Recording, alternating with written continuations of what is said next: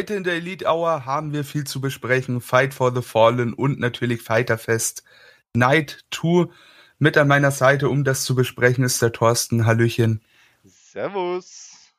Ich bin natürlich der Emra, aber das solltet ihr mittlerweile wissen.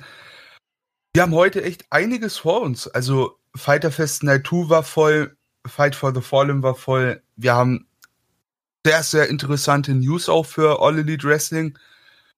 Und ich denke, damit werden wir nicht einsteigen. Wir werden natürlich mit Fight, äh, mit Fighter Fest einsteigen. So rum. Night 2. Ja, ganz genau. Ganz genau. Kommt Am 21. Ja? Kommt, kommt man so völlig durcheinander, so diese ganzen Special Names hintereinander weg. Bringt man dann schnell mal durcheinander, ne? Ja, das stimmt schon. Also da tue ich mir gerade schwer, gerade nach meiner leichten Gehirnerschütterung vom, ja, weshalb ich auch das Impact Asylum in der letzten Woche aussetzen musste. Da habe ich ein bisschen Probleme aktuell. Aber das soll nichts sagen. Äh, Lost im Podcast ja. bin ich immer. Em, Em, Emra, also ihr werdet. Genau, Emra hat wieder versucht, Fußball zu spielen.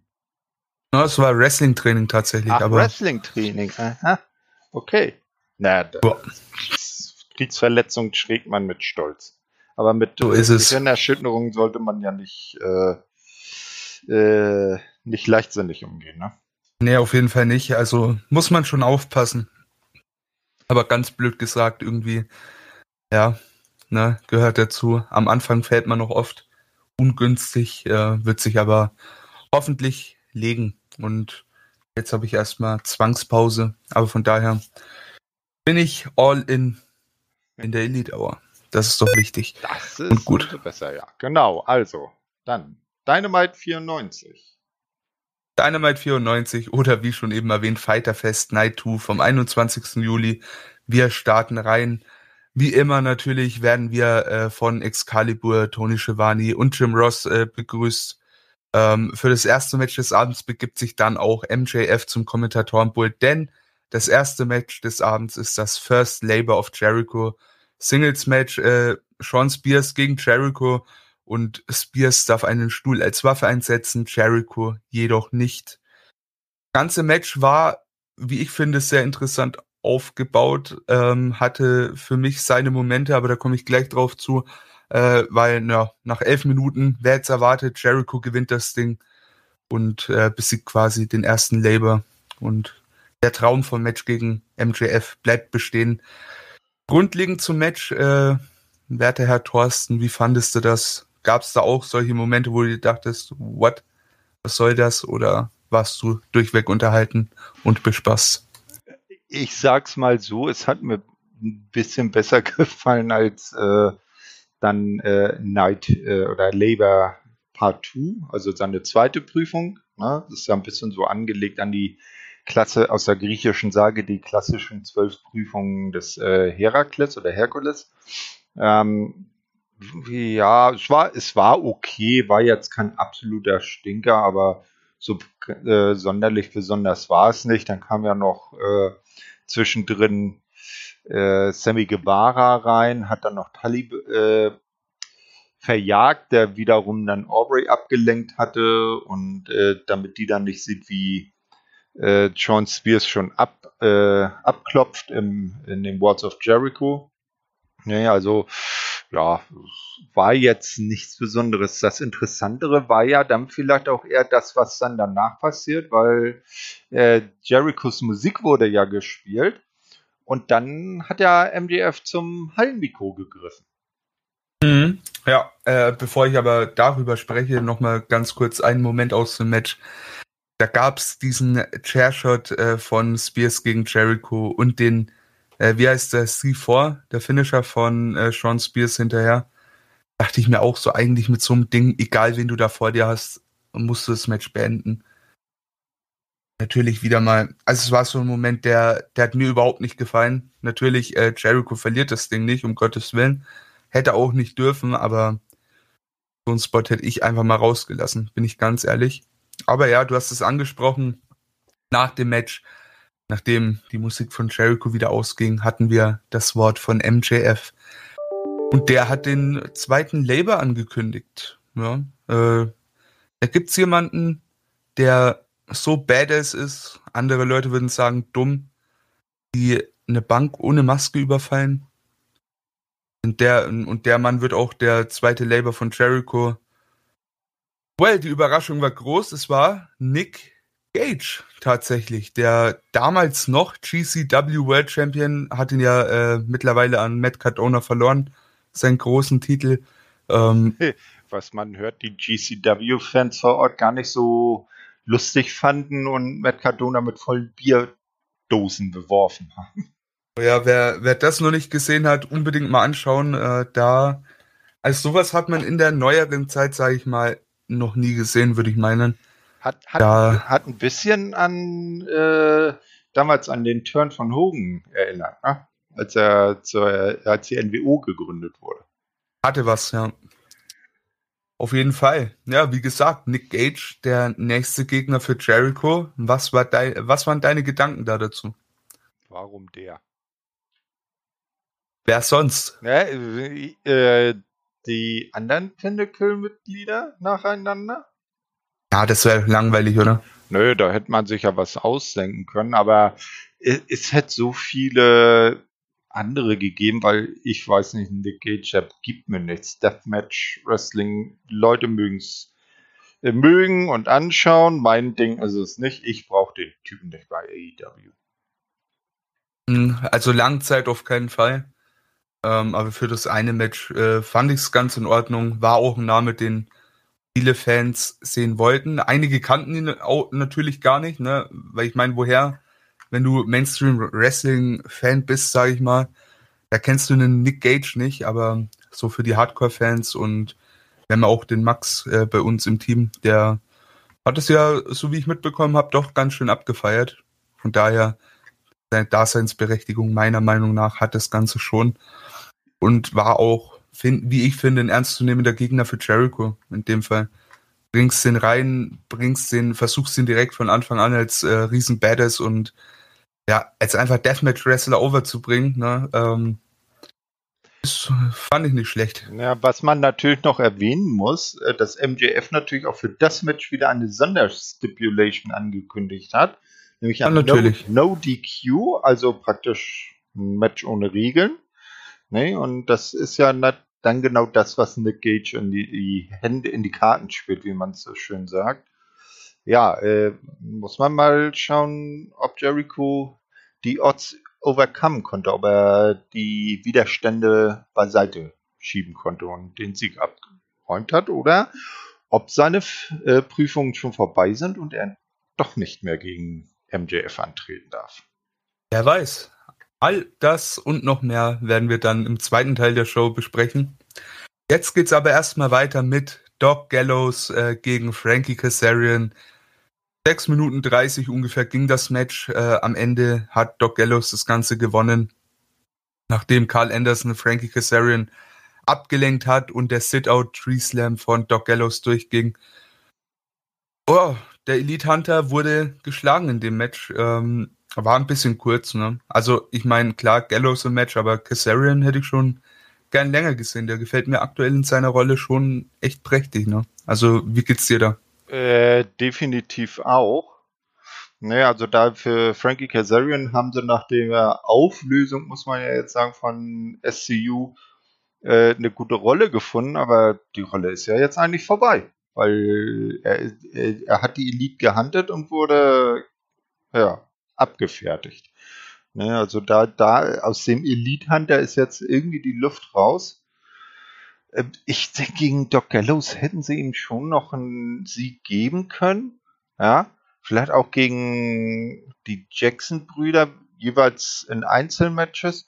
Und dass man dann vielleicht später dann gesagt hätte, gegen Carl Anderson, so als, als letzten großen Gegner vor Kenny das hätte vielleicht dann eher gepasst, wenn er dann gegen den verloren hätte. Weißt du, ja, jetzt, das sehe ich auch so. Ist, ja. ist jetzt der erste Step auf sein. Er hat ja äh, seinerzeit äh, angekündigt, ich äh, besiege jeden, jedes Mitglied von der Elite nacheinander und dann äh, hole ich mir Kenny am Schluss. Ja, und er, jetzt ist er gleich am ersten gescheitert. Hurra. Ja, ging nicht so auf, ne? Leider nicht. Definitiv nicht so, wie er sich das gedacht hat. Aber das ging ja auch nach dem Match noch ein bisschen weiter, ne? Ja, genau. Nach dem Match äh, stürzen sich dann die Good Brothers zusammen auf Kazarian und äh, decken diesen dann mit äh, Schlägen und Tritten ein. Die Musik vom AEW World Champion, wer hätte gedacht, Kenny Omega ertönt und zusammen mit seinem, mit seinem, ja, wie er gern mal sagt, Onkel Don Callis äh, begibt er sich langsam zum Ring. Dort möchte er dann eine kleine Botschaft an Adam Page äh, schicken und äh, zeigen, was passiert, wenn man aus, wenn man aus äh, ja, von einem Elite Hunter zu einem Elite Hunted wird. Gerade als Omega Kazarian mit äh, seinem Titelgürtel niederstrecken will, wird er dann von Adam Page unterbrochen, der die anwesenden Elite-Mitglieder im Ring konfrontiert. Callis hebt hervor, dass sie zu viert sind, während Page allein im Ring steht. Page drückt daraufhin sein äh, Getränk in Callis Hände, bevor er jedoch einen Angriff äh, starten kann. Genau, äh, wird er dann von Doc Gallows äh, ja, von Doc Gallows Haus begrüßt. Page kann sich dann äh, zunächst gegen Gallows und Anderson wehren, fällt dann aber doch äh, der Überzahl zum Opfer. Bevor die Elite aber dann größeren Schaden anrichten konnte, kam dann die gesamte Dark Order zum Ring, unterbindet den Angriff und ja, Page kann dann zum Abschluss noch die äh, Buckshot Lariat gegen Carl Anderson zeigen. Damit endet dieses Segment. Ich sag mal so, grundlegend gar kein Problem, kann man machen, ähm, aber immer dieses Gebrawle andauernd Woche für Woche, ich weiß nicht. Ich weiß nicht. Ist halt, mir, mir wird's langsam, aber sicher sehr viel zu viel. Ist halt irgendwie in jeder Fehde so. Ich hätte mir echt gewünscht, dass dieses ganze Kenny gegen äh, Page-Ding wesentlich, sag ich mal, dramatischer in der Erzählung rüberkommt. Aber mittlerweile ist es halt, so leid es mir tut, das Match will ich nach wie vor sehen, gar keine Frage, aber Aufbau, finde ich, hätte man da schon etwas ähnlicher zu dem machen können, wie damals äh, ja mit der Involvierung von FTR und den Young Bucks und so weiter.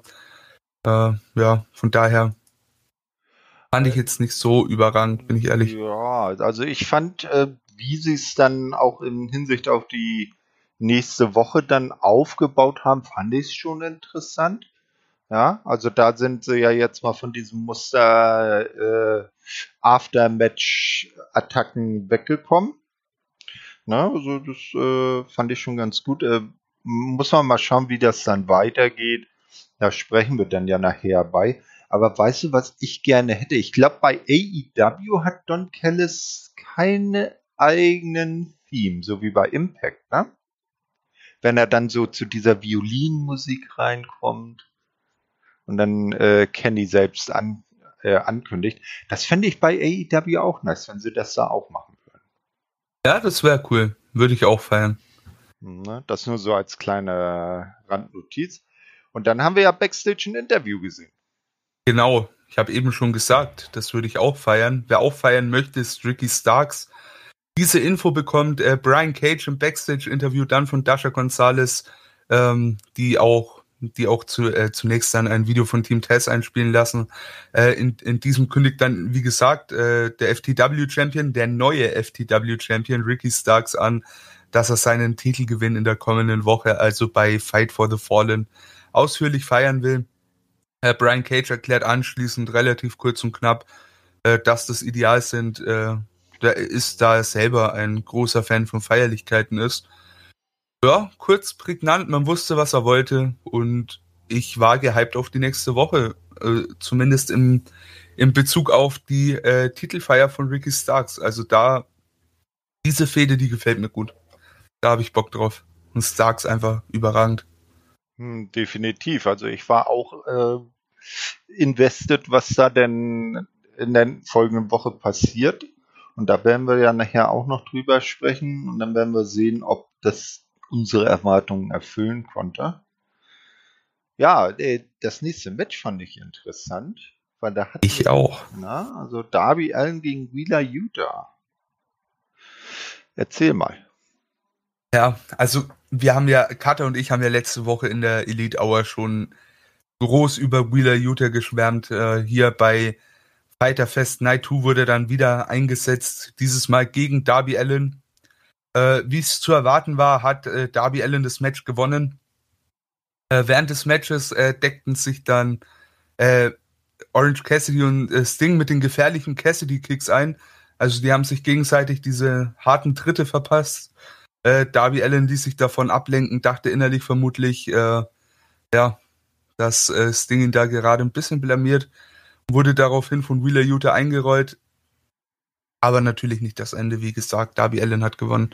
Ähm, das war so grob. Das Match äh, war relativ kurz. Äh, Wheeler Utah gefällt mir gut. Ähm, ich finde es gut, dass man ihn so als, ich sag mal, mehr oder weniger Youngboy von den Best Friends irgendwie aufbaut, mit reinholt.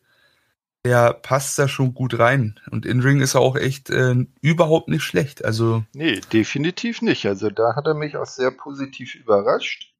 Nee, also hat auch äh, eine gute Figur in diesen knapp viereinhalb Minuten gemacht.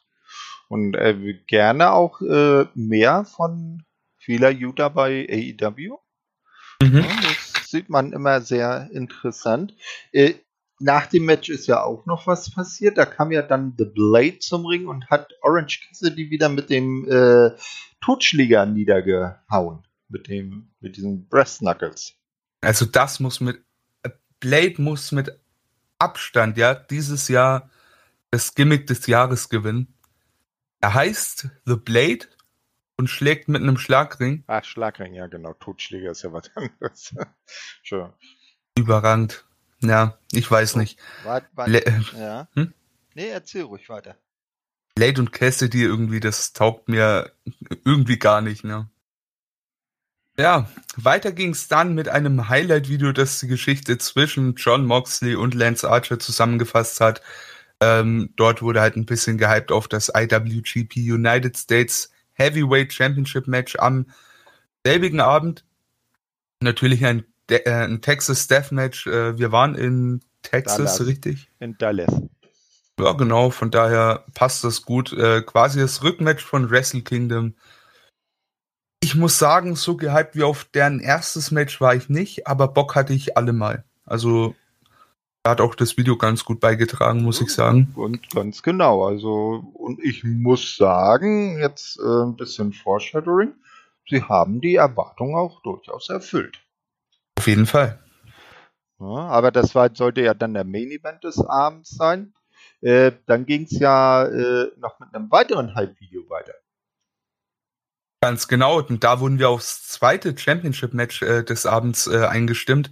Und zwar auf Dr. Britt Baker gegen Nyla Rose. Und dieses Match kam dann auch direkt danach. Hast du noch äh, Aussagen zum Video zu treffen oder können wir mit dem Match durchstarten? Nö, rein ins Match. Dr. Britt ist am Zug. Am Zug und hat äh, Nyla Rose auch äh, matt gesetzt äh, via Submission im äh, Lockjaw.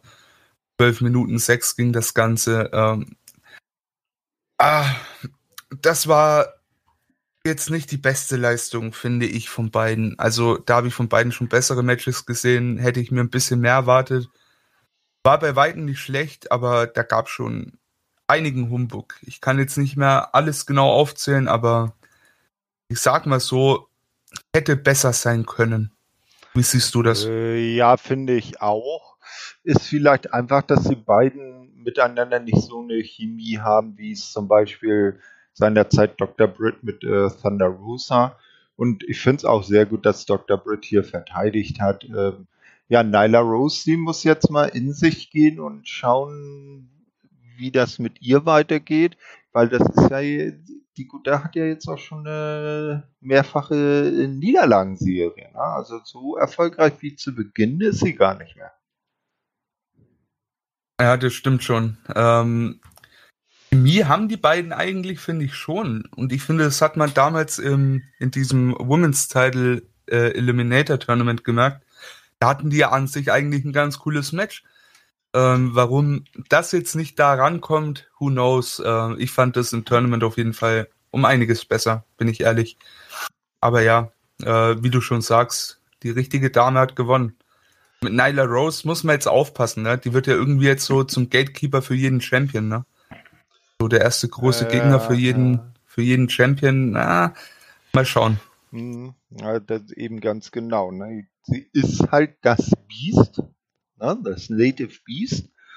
Und äh, der Damendivision jetzt, nachdem ja Awesome Kong die ja zu Beginn von AEW noch mitgemischt hat und so, ich sag jetzt mal, äh, ähnliche äh, Ausmaße hatte, eine ähnliche Statur hatte, die ist ja weg und jetzt ist Nyla Rose äh, da mit halt äh, ein Alleinstellungsmerkmal. Sie ist halt äh, eben so das Powerhouse, das äh, ähm, ja, ich weiß gar nicht, so das richtige Wort will mir jetzt auch nicht so einfallen. Also so, so, so, so, so, was, was man bei den Männern den Big Man nennt. Ne? Das ist sie halt so für, für die Frauen. Und die kannst du eigentlich dann auch immer als, als Herausforderin mal nehmen, als gefährliche Gegnerin. Aber man muss halt aufpassen, dass man sie auch nicht zu oft verlieren lässt, weil sie sonst an Glaubhaftigkeit verliert. Ja, vor allem, ich erinnere mich echt schwer an große Siege bei Dynamite. Also da wieder der Punkt, ne? Die wird vielleicht bei Dark und so weiter ganz gut wegkommen, aber leider, wenn man sie bei Dynamite sieht, dann hat sie halt ah, wenig im Gehirn bleibende Momente und Siege, was ich schade finde, denn eine gute Workerin ist sie allemal. Mal schauen, wo es hingeht. Das definitiv. Ne? Also man erinnert sich eher an Matches von Dr. Britt als an Matches von Nyla Rose. Auf jeden Fall. Von daher muss man auch sagen, ne? zu Recht Champion. Ähm, in der letzten Elite Hour haben wir schon mal drüber gesprochen. Nyla Rose wäre eventuell jemand für einen richtigen Face-Turn, oder? Vielleicht hat man da dann noch ein paar Sachen in der Hinterhand. Ja, das könnte natürlich sein, dass äh, Vicky die ja jetzt ihr neues Pferd im Stall, Andrade, hat, äh, dann vielleicht sagt, äh, konnte, äh, du verlierst jetzt nur noch, äh, bist schlecht fürs Business, schleich dich.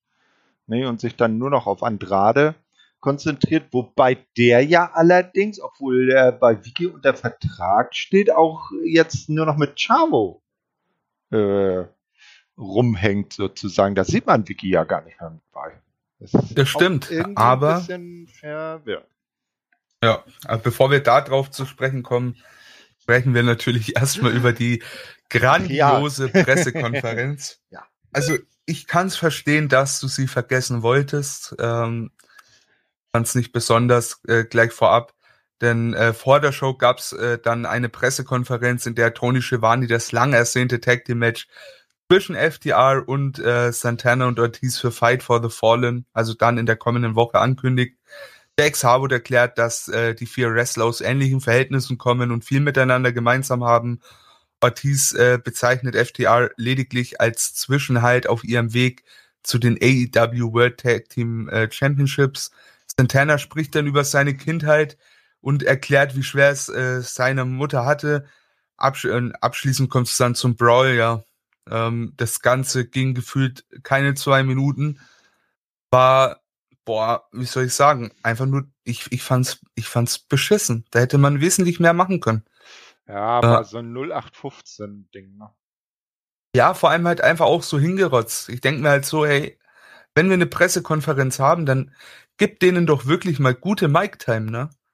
Und ich meine, da für mich wirkt halt, hat es halt wirklich so gewirkt, als muss man jetzt unbedingt noch was reinpressen und dann, hey, äh, wir stellen mal zwei Tische auf, lassen die mal jeweils zwei Sätze sagen und dann bricht der Brawl aus.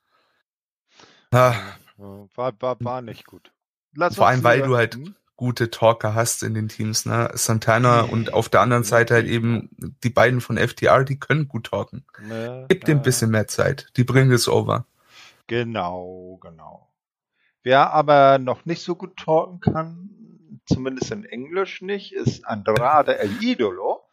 Und oh, dafür ja. hat er ja jetzt eine Lösung gefunden.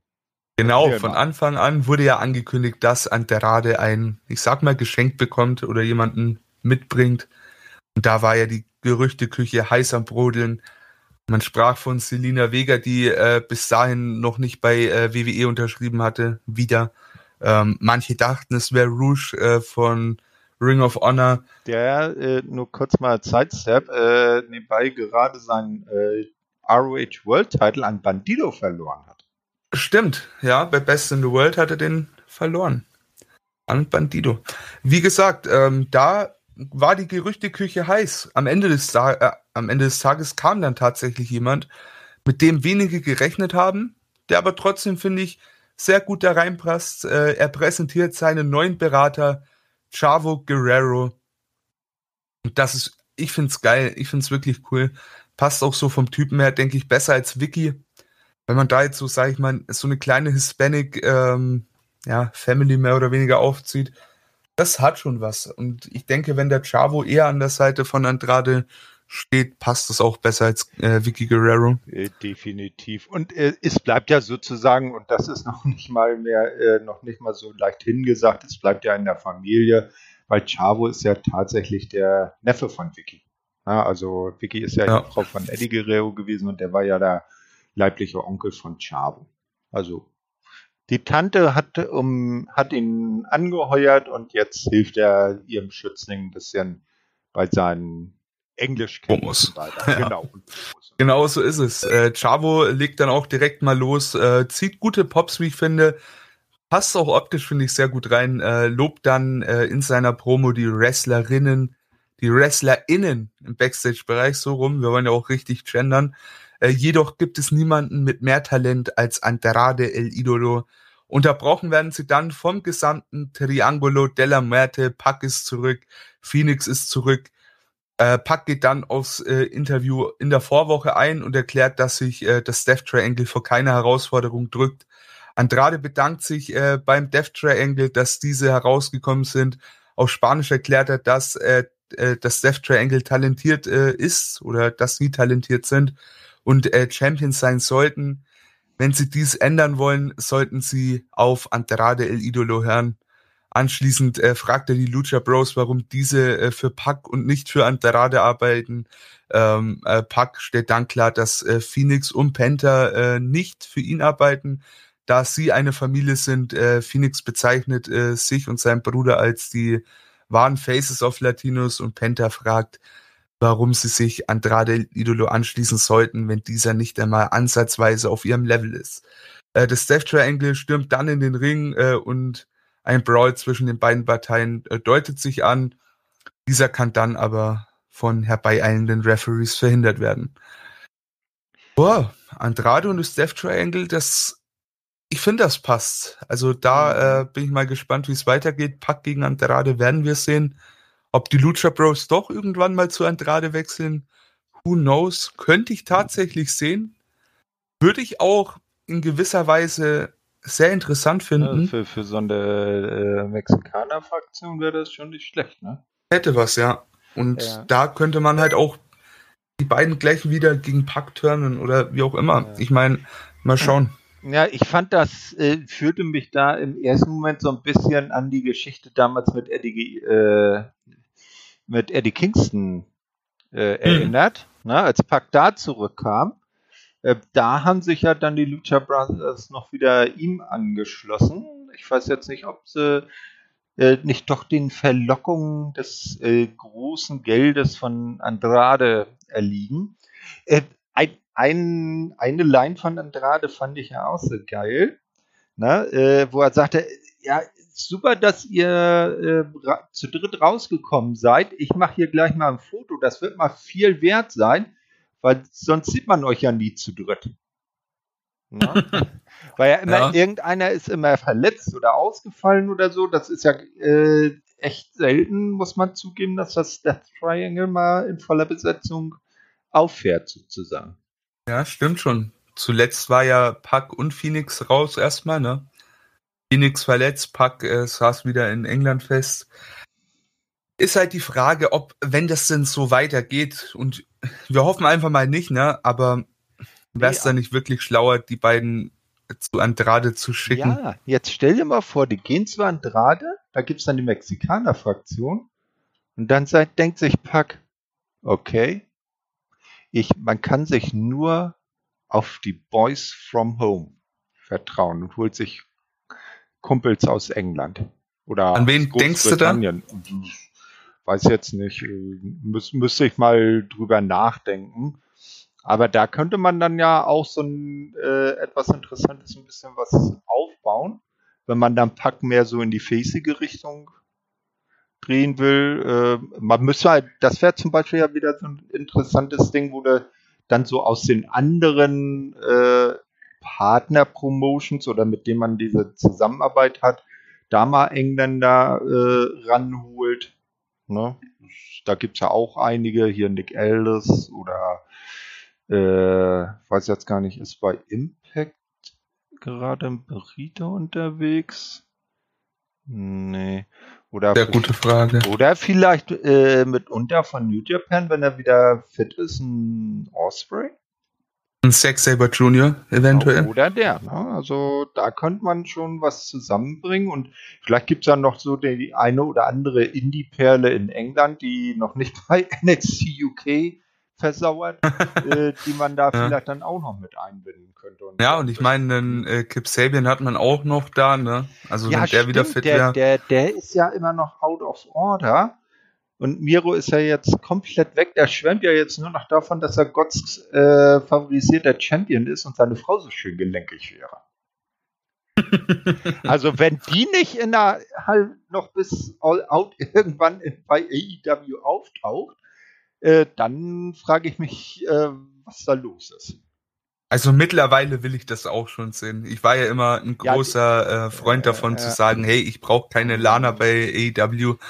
Aber so als. Ja, man, ähm, man, man, muss unterscheiden. Also keine Lana im Ring, ja. Lana ja. als Begleitung, als Valet, als Managerin, besonders so in ihrer Zeit, wie sie ganz zu Anfang war, so im strengen äh, Geschäftsoutfit mit Kostüm und äh, zum Dutt gebundenen Haaren, da war die einmalig. Da war die super, aber ja, ich glaube, das wäre auch für Miro, äh, für Miro jetzt nicht mehr so die passende Dame an der Seite. Ich also finde, da sollte sie schon, ich sag mal, sehr gut gekleidet. Ja, Einfach also so die, die sexy ich, Dame vom ja. God's Favorite Champion spielen. Also ich denke mal, wenn, dann wird AEW das schon schaffen, da für sie ein ich sag mal, einen Look zu kreieren, der auch zündet. Äh, das denke ich mal, wäre bei WWE nicht mehr der Fall gewesen. Nee, und eine Bitte, bevor das wirklich eintritt, in welcher Form auch immer, lasst äh, Miro bitte seine eigene Promo-Time. Wir werden da nächste Woche nochmal drauf zurückkommen. Der, der Mann, der kann am Mic und das äh, wirklich gut. Das soll noch mal einer sagen, irgendein nicht native-born Engländer oder Ami äh, können nichts am äh, Native Speaker, nicht native-born, das macht ja keinen Sinn, äh, können nichts am Mic, das ist Bullshit. Hört euch Miro-Promos an, die sind großartig. Miro spricht wunderbares Englisch. Überragend. Also ich finde es wirklich ja, geil. Eben. Ja, macht sehr viel Spaß da. Aber bei Miro sind wir noch lange nicht. Ähm, wir machen weiter mit Markus Sand. Äh, vor der Show äh, wird dieser von Private Party, also von Isaiah Cassidy und Mark Quinn und Angelico angegriffen. Jungle Boy, Luchasaurus und Christian Cage machen da den Save. Anschließend, äh, anschließend fordern, äh, ja, fordern diese in der Promo Cage und den Jurassic Express, also die beiden Fraktionen, sage ich mal, Cage und eben ne, das Team, äh, fordern das Hardy Family Office zu einem Match in der kommenden Woche heraus und ich nehme es mal vorweg, das sollte kommen. Heißt der nächste Auftritt von Christian Cage und muss sagen, den Mann, wenn ich im Ring sehe, ich finde es einfach geil. Also da stehen mir schon gefühlt beim, beim Entrance schon die Tränen in den Augen.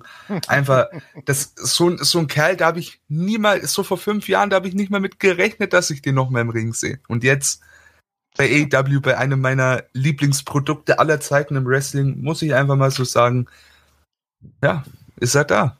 Ja, ja wunderschön. AEW macht manchmal das Unmögliche möglich. Zwinker, Zwinker. Hm. Auf wen spielt er da nur an? Who knows? Ja, vielleicht werden wir das später noch enthüllen. Ja, da kommen wir auf jeden Fall nochmal drauf zurück. genau. Jetzt kommt äh, auf jeden Fall dann noch ein in kurzes Interview. Genau, Alex Maves äh, kündigt Cutie Marshall an, sich in der nächsten Woche bei Tony Schiavone entschuldigen zu wollen. Also QT Marshall kündigt's bei äh, Alex Marves im Interview an. So, ja, äh, wir erinnern uns, äh, da hat ihn ja ein bisschen vollgeschüttet mit, was war es, sein Proteinshake, ne? Hm. War nicht sehr nett vom äh, werten Herrn äh, QT, aber hat er angekündigt, sich entschuldigen zu wollen. Von daher, ja, der Mann weiß, was er tut, oder? Hm, dessen bin ich mir zwar nicht so sicher. Zumindest ist das, was er tut, nicht so wirklich von Erfolg gesegnet. Ja, das stimmt, ja. Ja. By the way, Cutie Marshall, da haben wir den nächsten Engländer, der eventuell das Stable wechseln könnte. Ah, ja, stimmt. Der gute Herr Ogogo. Ne, genau. Der, das wäre, und der wäre auch äh, eine interessante Persona. Ne, wir, müssen, müssen wir mal schauen. Aber jetzt natürlich kommt, abwarten. Jetzt kommt, äh, kommen eigentlich zwei interessante Personas, die endlich im Ring aufeinandertreffen. Eine interessante, die andere belanglos, würde ich meinen. Orange Cassidy und The Blade, äh, wir haben es vorhin gesehen oder gehört, ihr zumindest. Ne? The Blade hat ja Orange Cassidy schon mit dem Schlagring ausgenockt nach dem Match äh, zwischen Wheeler Utah und Darby Allen. Hier kam es dann, wie bereits vorher schon angekündigt, zu dem Aufeinandertreffen. Und ich muss sagen, das Match war geil. Ich fand die acht Minuten plus, minus 20, 30 Sekunden, was auch immer das waren, wirklich unterhaltsam. Also hat, mir hat das sehr viel Spaß gemacht. Und es hat auch einfach nochmal gezeigt, was Blade eigentlich für ein guter Worker ist. Äh, leider die Rolle sagt mir trotz allem nicht zu. Äh, am Ende Orange Cassidy gewinnt das Ding mit dem Orange Punch. Ähm, ja, war zu erwarten. Äh, richtiger Sieger auch in dem Sinne. Aber sehr cooles Match. Hat mir super gut gefallen, muss ich sagen. Ja, eben, ne? Also äh, The Blade kennt man ja vielleicht noch als Braxton Sutter, damals von äh, TNA Impact. Ähm, und äh, da hat man echt mal gesehen, was der äh, wirklich drauf hat. Und solange jetzt ähm, Butcher verletzt ist, äh, finde ich das auch gut, dass sie ihn halt singlesmäßig mal einsetzen, dass die Leute auch mal sehen, der kann ja was und ihn vielleicht auch für später, für einen größeren Singles-Push mal, vielleicht dann mit anderem Gimmick, auch mal bereithalten und dann die Leute sich erinnern, na, damals, da war ja noch was. Aber nach dem Match ist ja auch noch was passiert. Oh ja. Zwar, wie du ja sagtest, hat ja äh, The Blade, äh, wie wir es alles vermutet haben, versucht, seinen Schlagring zu benutzen, hat den dann aber verloren und dann hat sich Orange Cassidy den geschnappt, hat den angelegt und dann The Blade nach dem Match nochmal einen zweiten Orange Punch mit Schlagring verpasst. Zack, lag er da, der Blade. Und an der Stelle wirklich großes Lob an die Kommentatoren. Die haben, die haben das so unnormal gut verkauft. Ja, natürlich der Orange Punch, äh, so schon der Finisher von äh, OC. Dann mit, den, äh, mit dem Schlagring noch dazu. Ich kann den genauen Wortlaut nicht wiedergeben, aber die haben gemeint, hey, der zertrümmert den doch jetzt das, äh, das Kiefer. Und so, sowas soll auch einfach rüberkommen. Ich meine, so bringst du so einen Schlagring over. Finde ich gut. Ähm, ja, ganz genau. Also das war, das Match hat mir auch echt gefallen. Mit allem, was drumherum passiert ist. Ja, also muss ich sagen, mit Blade mal schauen, was man mit dem anfängt. Ich bin von seiner Persona an sich ein großer Fan, finde ich, hat einen guten Look. Ähm, ich weiß noch nicht, wie es dahingehend weitergehen soll auch mit, mit Bunny an seiner Seite. Ich meine, klar, seine Frau, gar kein Ding, ne, dass man die irgendwie äh, da zusammenwirft. Ähm, aber ja, vielleicht mal weg von diesem Butcher und Blade Gimmick, auch wenn äh, der werte Butcher irgendwann zurückkommt, können auch, sag ich mal, mit greifbareren Gimmicks rüberkommen. Mhm, und das, das stimmt wohl, ja. Und ich denke mir auch, ähm, im Hardy Family Office sind die gerade mit so einem Gimmick irgendwie schlecht aufgehoben, aber ja, wird vielleicht jeder anders sehen. Das ist nur ja. meine Meinung dazu. Aber ich glaube, so ein Schlagring, der kann ja auch mächtig Schmerzen verursachen, ne? Oh ja. Und wer kann auch Schmerzen verursachen? Der Painmaker. Genau. Wir erinnern uns äh, damals New Japan, da hat der werte Herr Jericho sein Painmaker-Gimmick äh, overgebracht, ne, als Pendant zum Rainmaker, also Kazuchika Okada. Und der ist ja bekannt dafür, dass er ein bisschen härter zuschlägt. Und der Painmaker, der, der muss auch härter zuschlagen, denn nächste Woche trifft er auf Nick Gage. Und da wird er den Painmaker für die eine Woche zurückbringen. Fand ich eine ganz coole Sache. Dass man es jetzt aufzieht wie so ein alter Ego, ja, ist halt Jericho, der ist halt ein Showman durch und durch. Der, bei dem nimmt man das auch nicht gleich so auf diese mystische Schiene wie bei jedem anderen, ne? Von daher weiß einfach, hey, um sich selber zu hypen, haut er sich die, äh, die Schminke an die Augen und äh, setzt sich seinen Hut wieder auf. ist schon cool. Mhm. Schon wirklich cool. Ja, da habe ich dann ganz zum Schluss nochmal so einen fixen Gedanken. Wenn er das macht, dann weiß ich nicht, ob das so gut wäre. Aber da kommen wir dann nachher dazu. Ja, dann gab es halt äh, Vorschau auf nächste Woche, was wir ja gleich besprechen. Genau, da, mal, dann müssen wir die Matches jetzt nicht nochmal einzeln durchgehen, die haben wir ja eh gleich, ne? Ja, die haben wir eh gleich. Ähm, und dann wurde noch angekündigt, in zwei Wochen bei AEW Homecoming. By the way, wer den, äh, den äh, Zweier-Podcast von Julio, äh, Julius sage ich schon, Julian und mir gehört hat, ich habe angekündigt, AEW wird zurückkehren in den Daily's Place und wird das Ding Homecoming schimpfen, den Event. Tatsächlich war, ähm, Julian hat sogar mit mir auf eine, auf eine Kiste Bier gewettet. Die habe ich natürlich gewonnen, denn keine Woche später, sogar, sogar glaube ich noch vor Release vom Podcast, wurde der Event angekündigt. Natürlich wieder eine Dynamite, ähm, das von uns aus gesehen, vom Aufnahmezeitpunkt aus nächste Woche direkt. Und dort wird es äh, zu einem Match kommen, das wir wahrscheinlich alles sehen wollen. Der ehemalige Tommy End, aka oder auch noch äh, vorher bekannt als Alistair Black, mittlerweile bekannt als Malachi Black, tritt an gegen Cody Rhodes. Black gegen White in dem Sinne, wenn man so möchte. Also es hat so, für mich hat es so dieses Buddy Murphy gegen Alistair Black Feeling, nur noch mal drei Stufen höher. Weißt du, was ich meine? Ja, das. Da hat man auch schon so gesagt, so dieses Dunkle und dieser Normalo in dem Sinne. Ja, ja, ja. Hat was, finde ich geil. Ja, das haben sie dann ja äh, in der kommenden Woche beim Aufeinandertreffen, da greifen wir jetzt mal äh, auch vor, da haben sich ja die Wege von Mr. Black und Mr. Rhodes dann auch wieder gekreuzt. Und da war das ja so auch richtig schön dokumentiert. Da hat Malachi Black halt einen schwarzen Anzug getragen und Cody Rhodes war komplett in weiß gekleidet. Finde ich geil. Diese Details, die gefallen mir gut. Mhm, definitiv. Ja, aber dann war äh, Waiting is Over, das große Match um die IWGP United States Heavyweight Championship in einem Texas Deathmatch, das eigentlich kein Texas Deathmatch war, sondern eigentlich nur ein äh, No Rules Match mit äh, Aufgabe und äh, Submission oder Submission und Countout Sieg oder äh, KO Sieg als äh, Stipulation. Genau, Lance Archer gegen John Moxley um die IWGP United States Championship. Bevor wir, äh, bevor ich euch mehr über das Match erzähle, ich will nur an die letzte Elite Hour denken.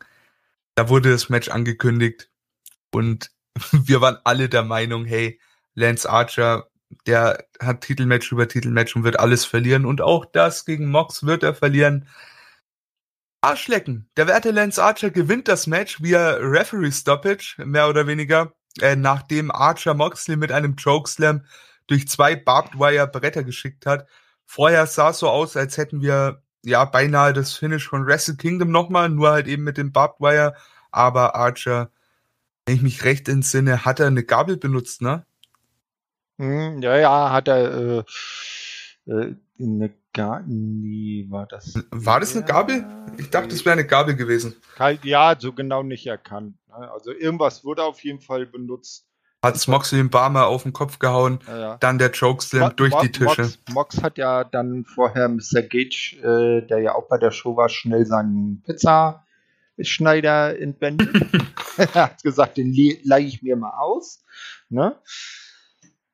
Ja, aber weil ich fand das Match gut, so wie du es äh, schon gesagt hast. Es war natürlich jetzt nichts äh, oder nicht vergleichbar mit dem damals bei Wrestle Kingdom. Das war nochmal ein Zacken äh, geiler, aber es war sehr gute Unterhaltung und ein würdiger Main Event für die Show.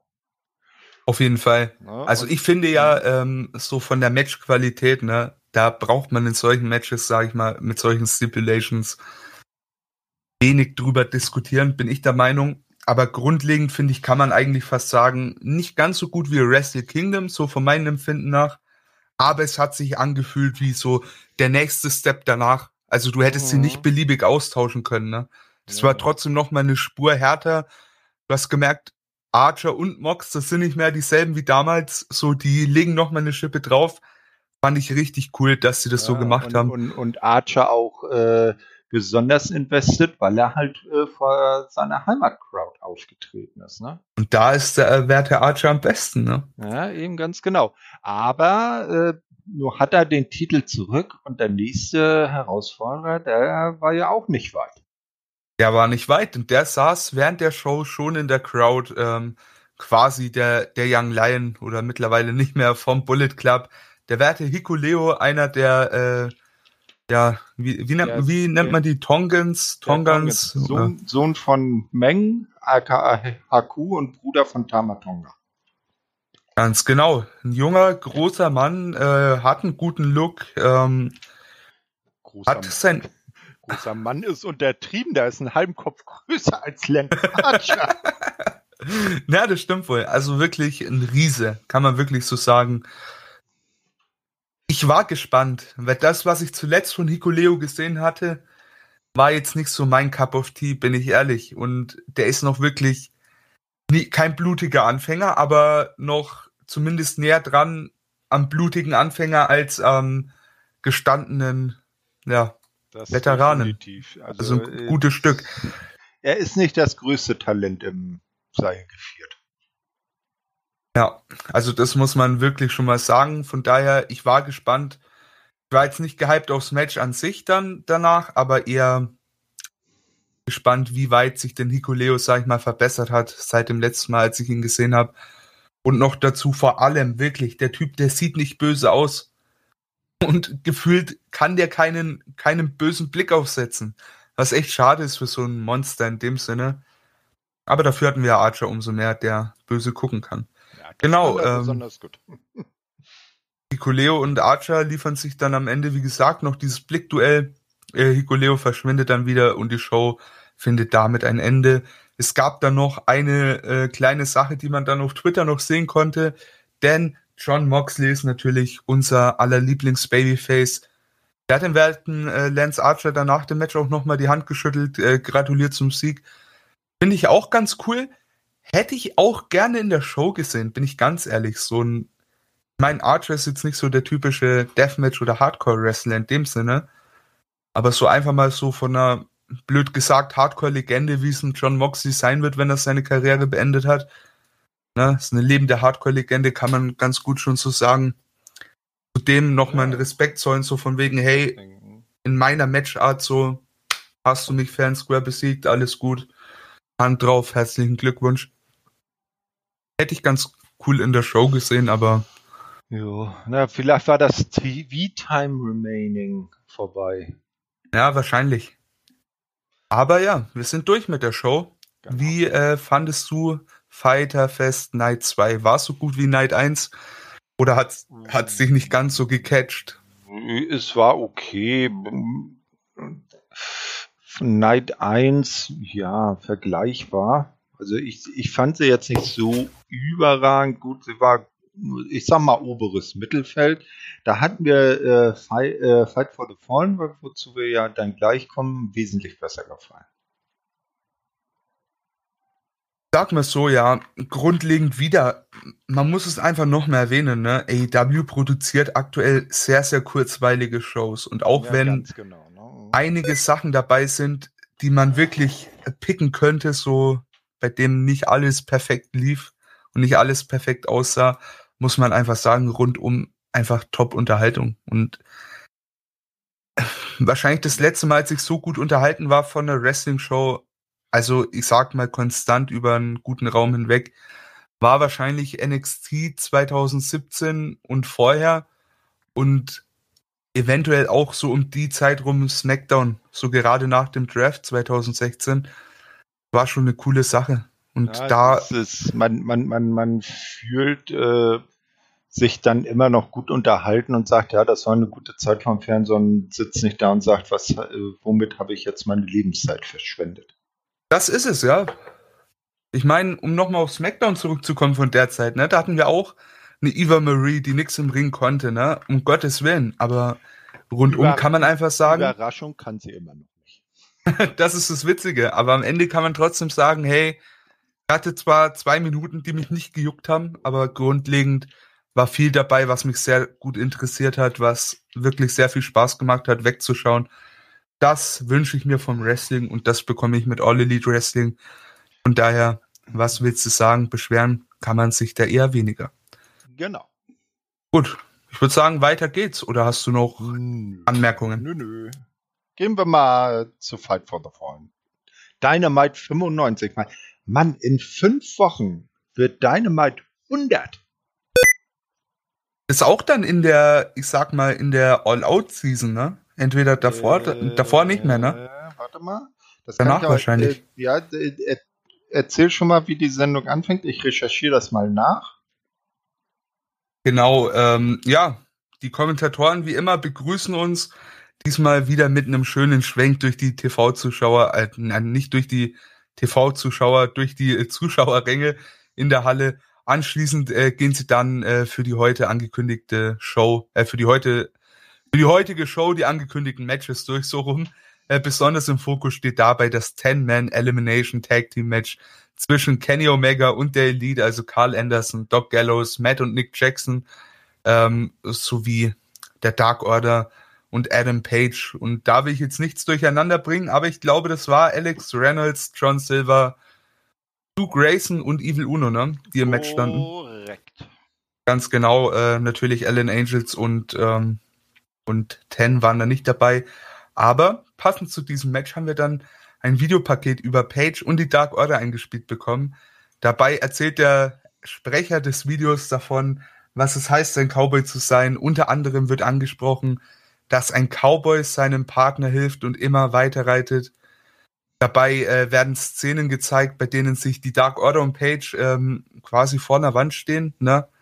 Und der Schatten, den sie werfen, hat einen Cowboy-Hut. Da gab es dann auch diesen Satz, der auch durch Twitter ging. So ein echter Cowboy braucht keinen Hut, ne? Und ist schon, ist schon cool irgendwie. Das ist so ein, ich weiß nicht, was mir dieser Satz gibt, aber irgendwas gibt er mir.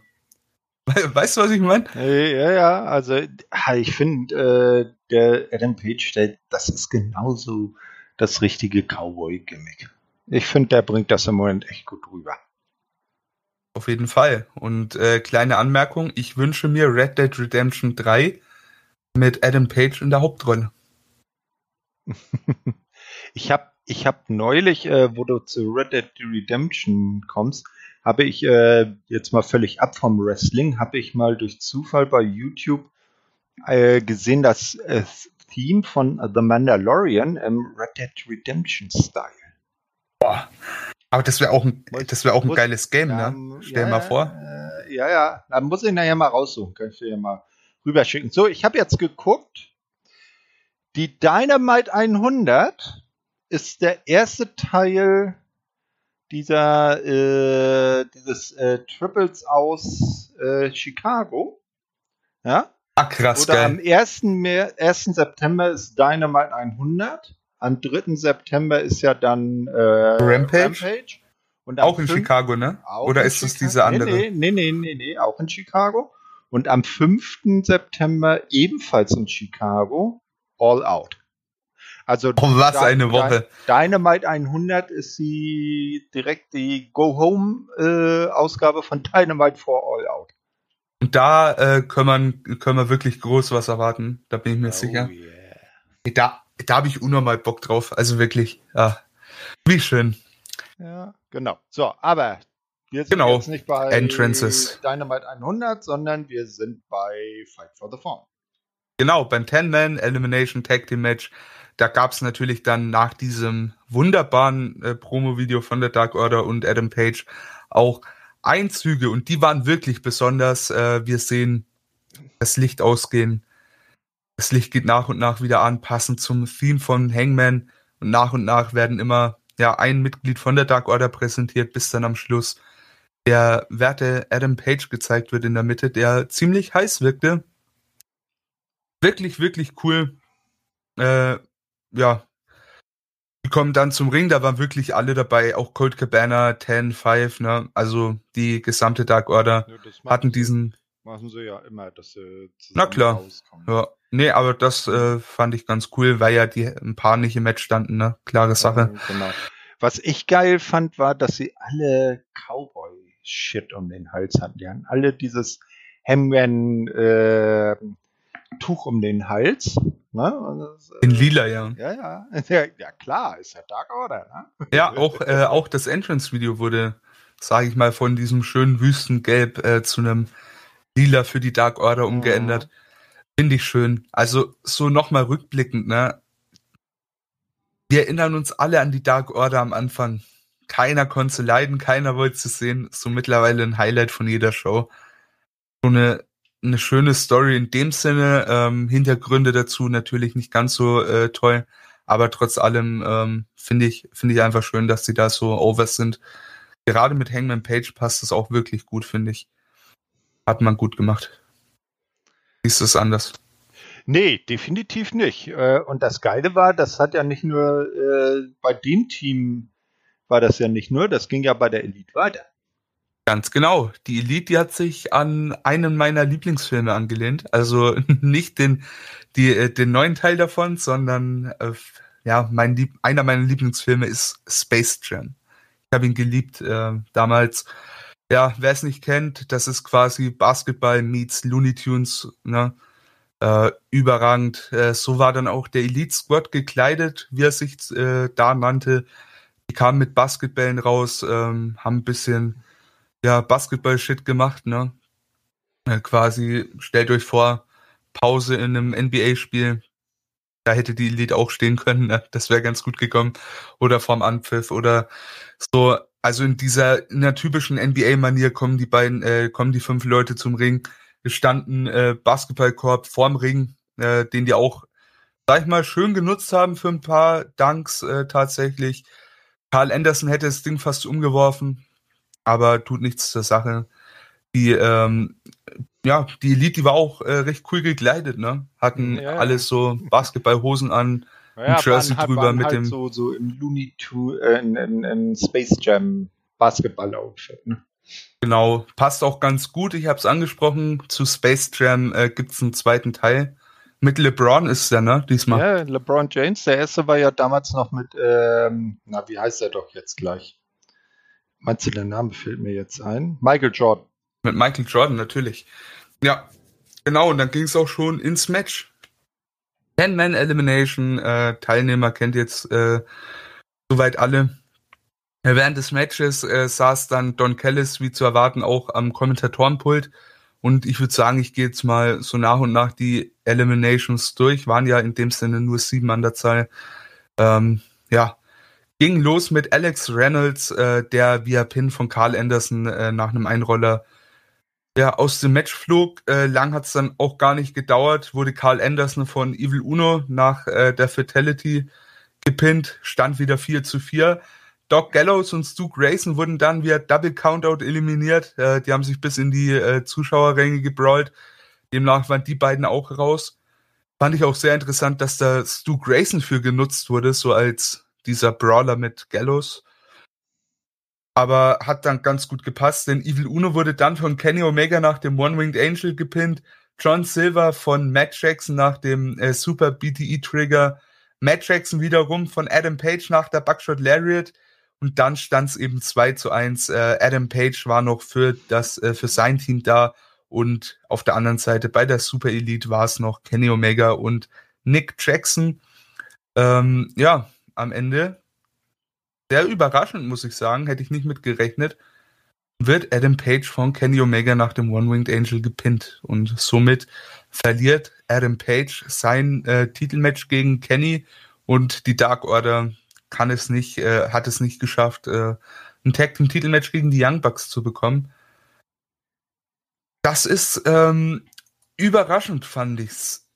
Aber scheint ja Gründe für zu geben, ne? Wenn man es so ein bisschen, wenn man sich mal so ein bisschen umhört, kommen wir gleich drauf zurück. Das Match an sich fand ich cool. Ich finde äh, generell solche Elimination Tag Team Matches, wenn sie denn gut aufgezogen sind, und das war's, finde ich, äh, finde ich die immer sehr unterhaltsam. Und daher muss ich sagen, hat mir gefallen. Also das Match war genial, fand ich richtig gut. Äh, musste dahingehend zustimmen, also äh, mit dem Ende hätte ich jetzt so nicht gerechnet. Ich habe eher angenommen, dass Adam Page dann zum Schluss noch alle Widerstände beiseite räumt und dann tatsächlich die Bugs zumindest komplett rausnimmt und dann vielleicht am Ende gegen Kenny verliert, weil er halt schon so geschwächt ist, äh, war jetzt so überraschend, dass er dann äh, doch gegen Kenny und Nick dann verloren hat. Äh, ja, muss man mal schauen, wie es da weitergeht. Weil ich sag mal, All Out ist ja jetzt nicht mehr allzu weit weg. Ist nur noch Ja. ein grober Monat, ne? Also ich denke, da hat man Adam Page jetzt erstmal rausgenommen für All Out. Hm. Ich meine, man kann schon noch drehen, dass es funktioniert, aber man hört ja immer mal wieder, wer denn es so kommt und was man denn so generell plant. Bin gespannt, wo es generell hingeht, weil so abzusehen ist das gar nicht, ne? Aber am Ende des Tages ähm, denke ich mir, man spart sich Page noch auf.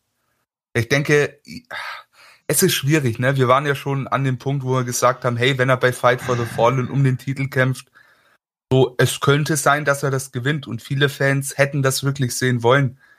Ich denke einfach, dass man das jetzt als diesen Puffer aufgebaut hat, zu sagen, hey, da hat er gegen Kenny äh, den kürzeren gezogen, Hm. äh, dann bringen wir gar nicht erst diese misslungene äh, Championship-Herausforderung, ne? Ja, also ich sag's mal so, äh, wenn sie tatsächlich bei Fight for the Fallen gegen äh, Kenny äh, in einem Titelmatch gebracht hätten, das wäre für so eine letztendlich normale Weekly eigentlich viel zu klein. Das gehört auf eine Pay-Per-View-Card. Ich sag mal, nach All Out kommt dieses Jahr noch Full Gear und da spätestens müssen sie das Match bringen, weil sonst ist da auch die Luft raus aus dem Ding. Also ich sag mal so, wenn es nicht bei Full Gear kommt, dann wird das nächste Aufeinandertreffen zu 100% ein, ein Page-Win. Das auf jeden Na, Fall. ja. Also von daher, äh, ich bin gespannt, was man macht. Also ich habe echt wenig bis keine Ahnung, wer denn wirklich äh, Kenny bis All Out challengen wird. Das ist doch herrlich. Das ist gut, das ist wirklich sehr gut. Ähm, ich habe gerade mal die Rankings offen. Äh, Jungle Boy auf der 2 ist schon raus, Page auf der 1 ist Mhm. mit in dem Sinne auch raus. Wären noch äh, Christian Cage auf der 3 und ich denke, das wird's auch sein. Mm, Naja, ich weiß nicht, für, für ein Pay-Per-View Christian Cage, ja, könnte sein, aber der hat ja jetzt andere Sachen. Vielleicht wird es ja auch ein Outsider. Hm? An wen denkst du da? Na, ich sag mal, die, die, die Zusammenarbeit mit, mit New Japan intensiviert sich ja jetzt, dass dann plötzlich da vielleicht ein Okada oder ein Naito auftaucht. Oh, Okada wäre schon krass, ne? Ja, Okada gegen Omega 4. Oder ich bin mir jetzt gar nicht sicher, sind Kenny und Naito schon mal äh, auf großer Bühne? Oh, Was heißt große Bühne? Was für dich eine große Bühne? Na, ich sag mal. Wrestle Kingdom oder Dominion, oder? Äh, ja, ja, genau. Also einen Das- großen One-on-One. das kann ich dir nicht sagen. aufeinander Die hatten, die hatten ein überragendes äh, G1 Climax Match miteinander. Also da erinnere ich mich noch. Das wäre, das wäre auch ein geiles Rematch, was ich sehen wollen würde. Ja. Und ich sag mal, da ja jetzt augenscheinlich New Japan auch nicht nur, ich sag mal, seine zweite Reihe nach Amerika schickt zu den Partner Promotions, sondern jetzt, das hat man ja bei ähm, Impact gesehen mit Jay Oh ja. White und äh, mit etwas, worauf wir gleich noch zu sprechen kommen. Da hat sich ja auch jemand zu Wort gemeldet. Äh, das sind doch beides absolute Main-Event-Kaliber bei New Japan. Na? Äh, also da kann ich mir schon gut vorstellen, dass sie da dann vielleicht in den äh, im August jetzt dann für, für All Out noch jemand ganz anderes aus dem Hut zieht. Äh, da bin ich auch gespannt, ja. Redest natürlich von äh, Jay White und den anderen äh, lassen wir mal offen. Kommt Jay White wäre. Jay White wäre super. Ja, vielleicht nicht Jay White, weil da der scheint Kenny ja um die Impact Championship vielleicht herauszufordern. Aber vielleicht ja einfach ein Winner takes it all bei All Out. Hm, nee, das wäre das wär nicht gut für Impact. Nee, ich glaube, das sollte man schon so geteilt lassen und dann für, für All Out jemand anders.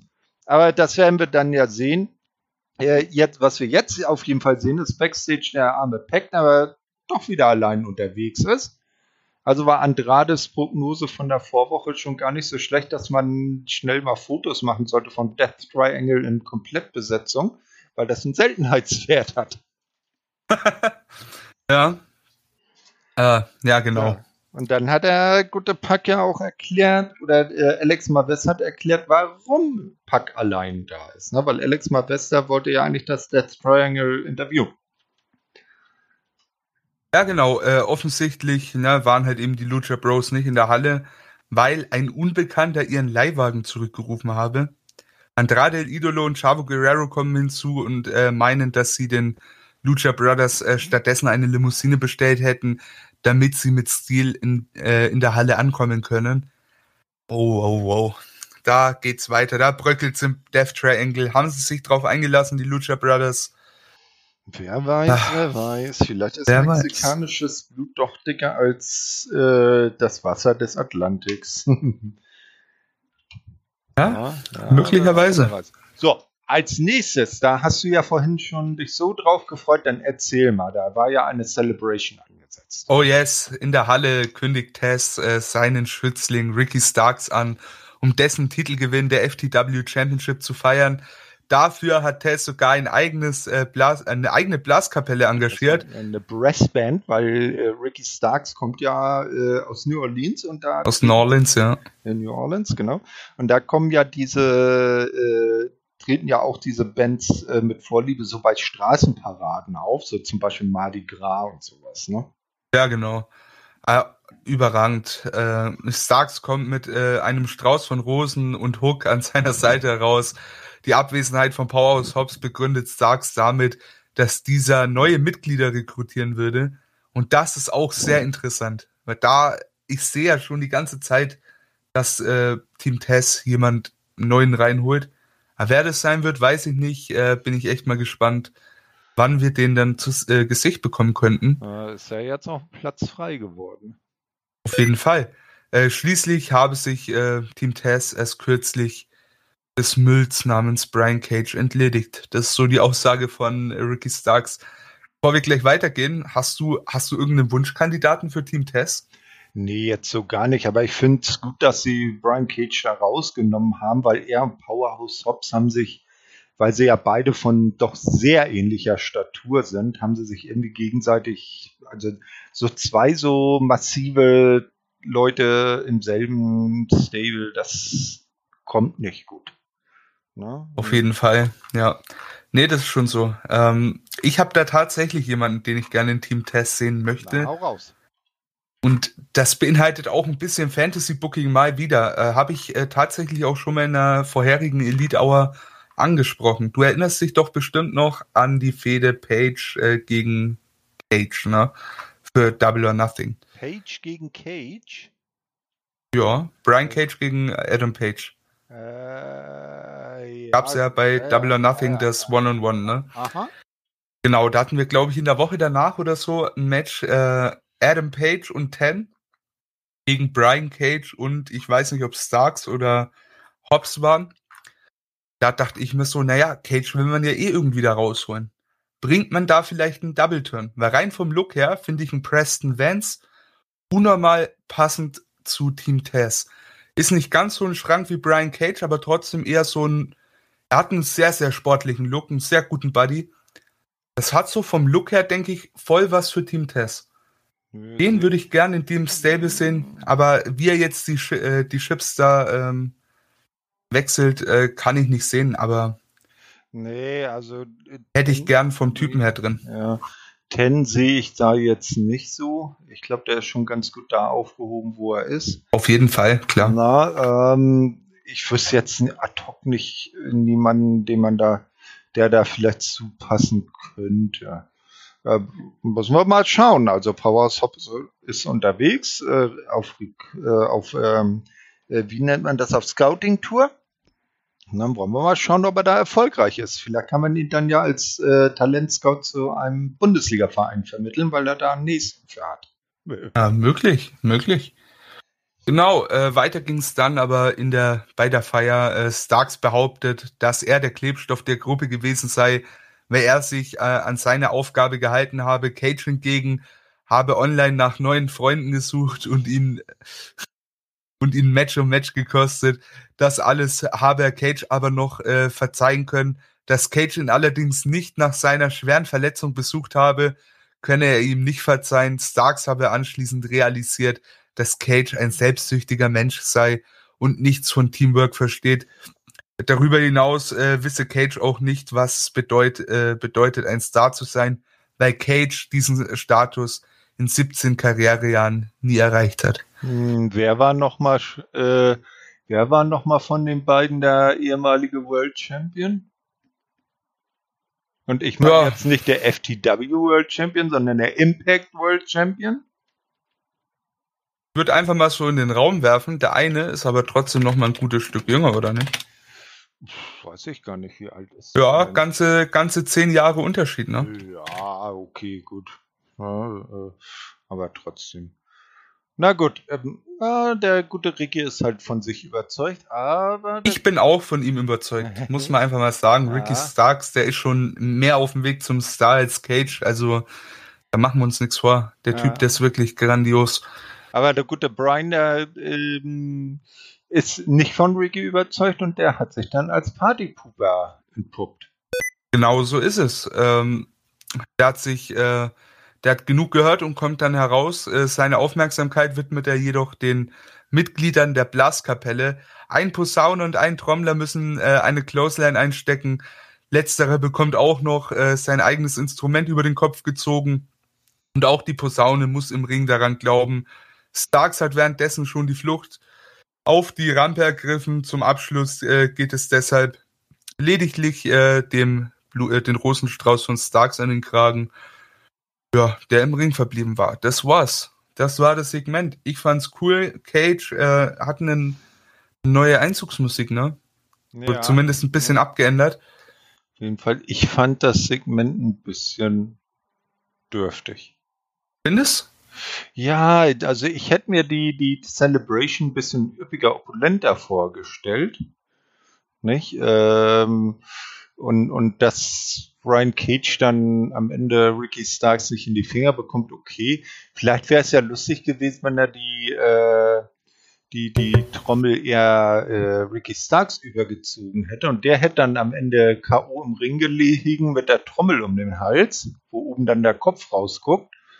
Das wäre auch interessant gewesen. Also ich fand es von meiner Warte aus ein bisschen lahm. Ein bisschen, hätte mehr, mehr reingekonnt.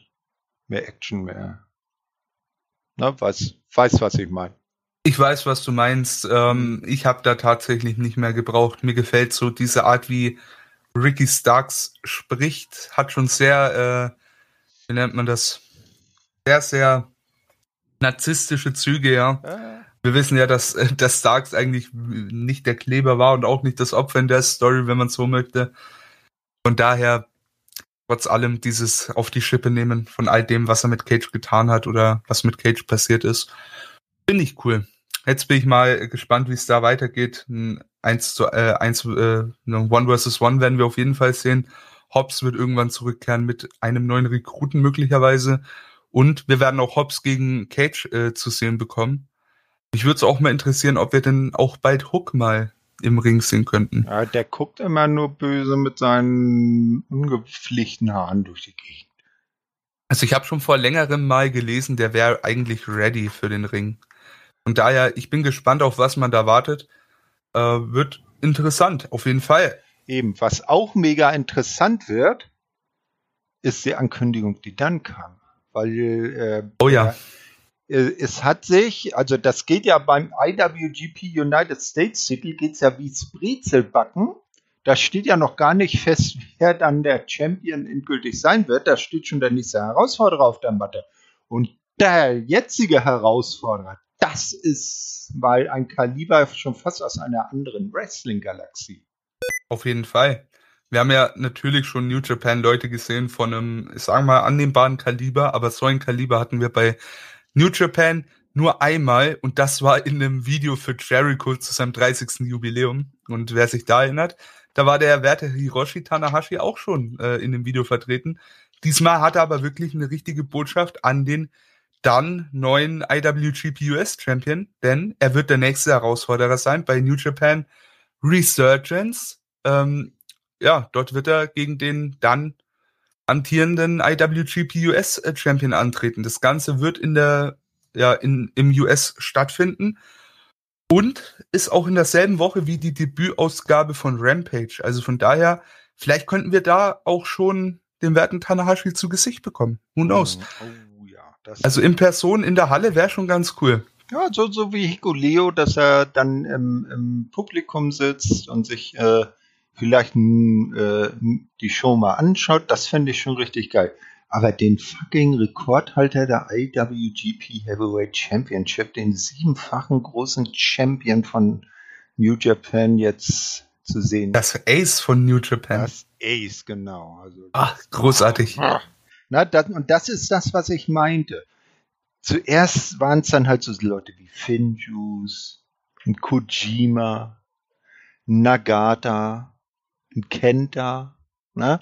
Also ich sag mal, alles super Leute, aber eher so entweder so so äh, Veteranenecke oder zweite Garde. Aber äh, wenn, wenn wir jetzt Impact mal mit reinholen, ein Jay White und jetzt ein Tanahashi, das ist A-Plus-Klasse von New Japan. Auf jeden Fall. Ne? Und dass die jetzt halt äh, dann auch in äh, jetzt nicht nur so eine Großbotschaft wie damals zum Jubiläum machen, sondern jetzt auch in Bezug auf Impact oder äh, AEW auch äh, ringtechnisch ihre Aufwartung machen. Das äh, zeigt doch schon einiges. Ich bin da echt mal gespannt, wie es da in Zukunft weitergeht. Ähm, was heißt kleiner Dämpfer, ne? Aber äh, ganz blöd gesagt, ich hatte Hoffnung, dass wir Tanahashi bei Dynamite sehen oder zumindest bei irgendeinem äh, AEW-Event. Was ich gar nicht mal ausschließen würde, da komme ich dann äh, nachher nochmal drauf zurück. Mhm. Aber wir werden ja bei Resurgence. Das, das, war ja noch nicht das letzte, ne?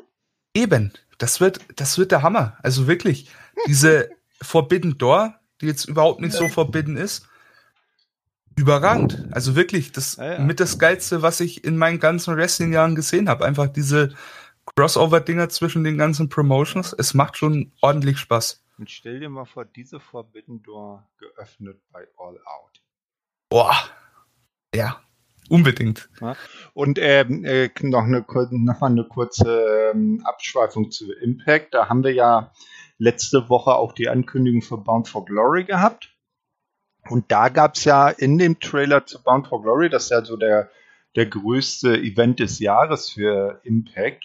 Und da hat man die, die halt auch die äh, Logos von AEW, von New Japan und äh, was war das dritte? Ich glaube Triple A oder so. Jedenfalls mhm. irgendeine weitere Promotion gezeigt. Und ich sag mal, wenn sie, wenn Impact dann so ein Multi-Promotion Pay-Per-View macht und da die besten aller oder oder die äh, ja jetzt vielleicht nicht die äh, besten aller Promotions zusammentrommelt, sondern eine richtig fette Interpromotional Card auf die Beine stellt, dann wird das ein richtig awesome Event.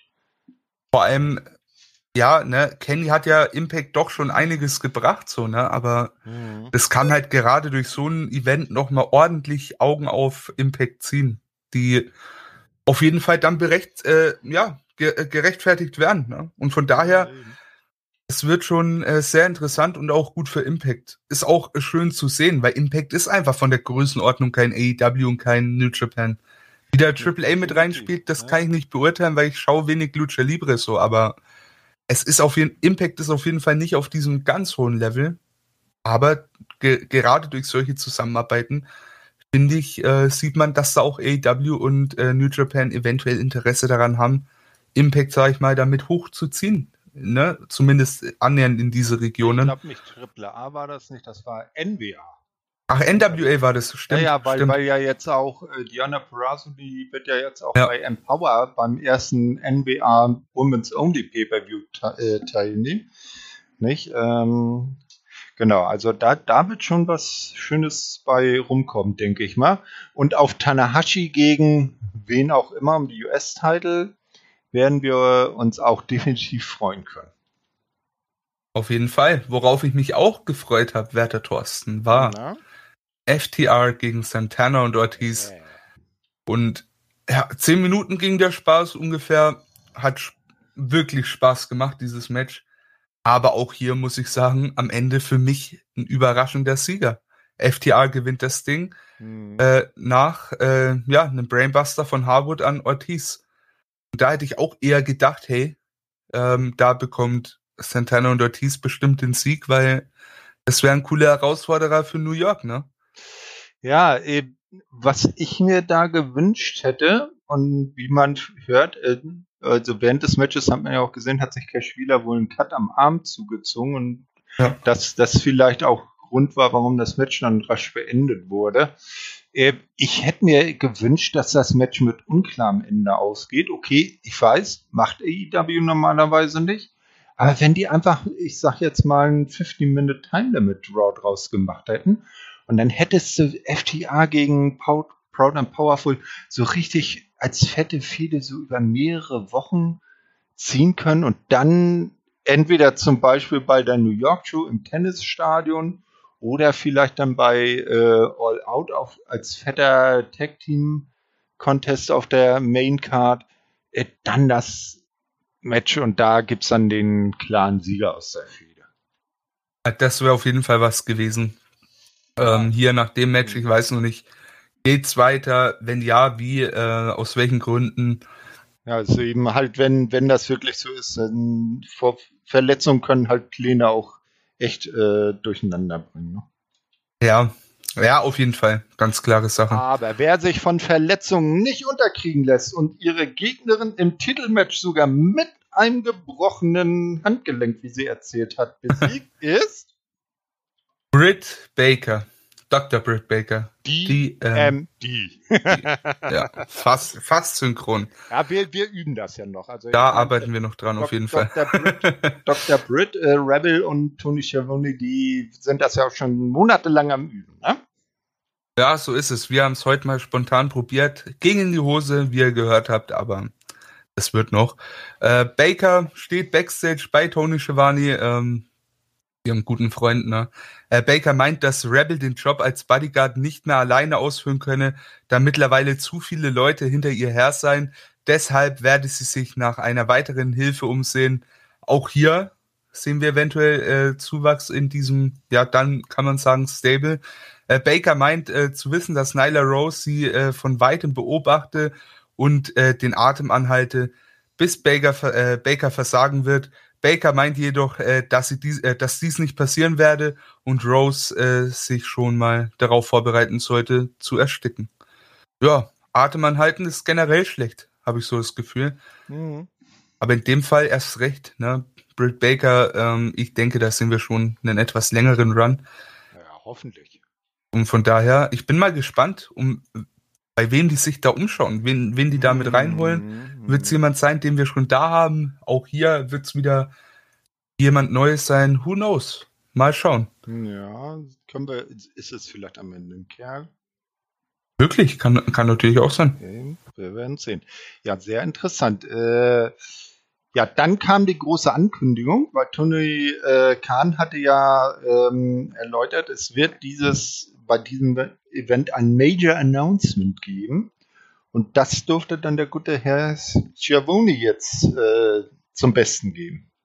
Genau, denn er hat angekündigt, ähm, ja, die zweite Ausgabe von AEW Rampage am 20. August im knapp äh, 20.000 Zuschauer fassenden United Center in äh, Chicago, ja, wird den Namen First Dance tragen. Und denke, das muss dann auch schon so ein Special-Ding werden, ne? Auf jeden Fall. Also wenn sie so einen, so einen Spezialnamen da raushauen und dann eine größere Halle dafür announcen als die, in denen sie normalerweise unterwegs sind.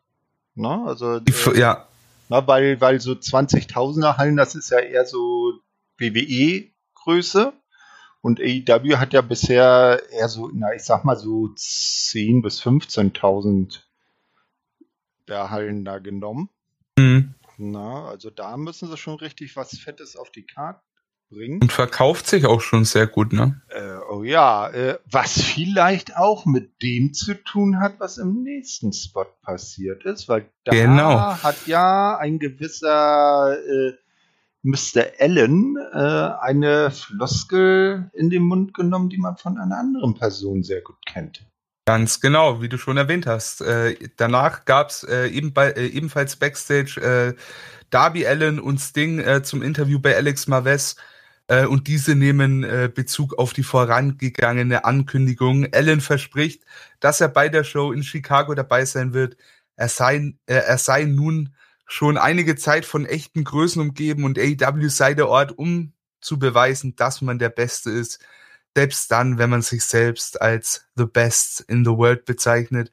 Die Kommentatoren springen auf die Äußerung an und sprechen von überzeugenden Informationen, ähm, die Ellen äh, zu besitzen scheint. Anschließend bewerben sie das Event noch weiter. Und da, ne, natürlich, du hast es schon angesprochen, das hat viele Leute gehypt. Die haben gefühlt das Ding schon im Vorverkauf komplett leer gekauft, ja. 15.000 waren schon weg, ne? Also mittlerweile wahrscheinlich wieder mehr. Schon heftig.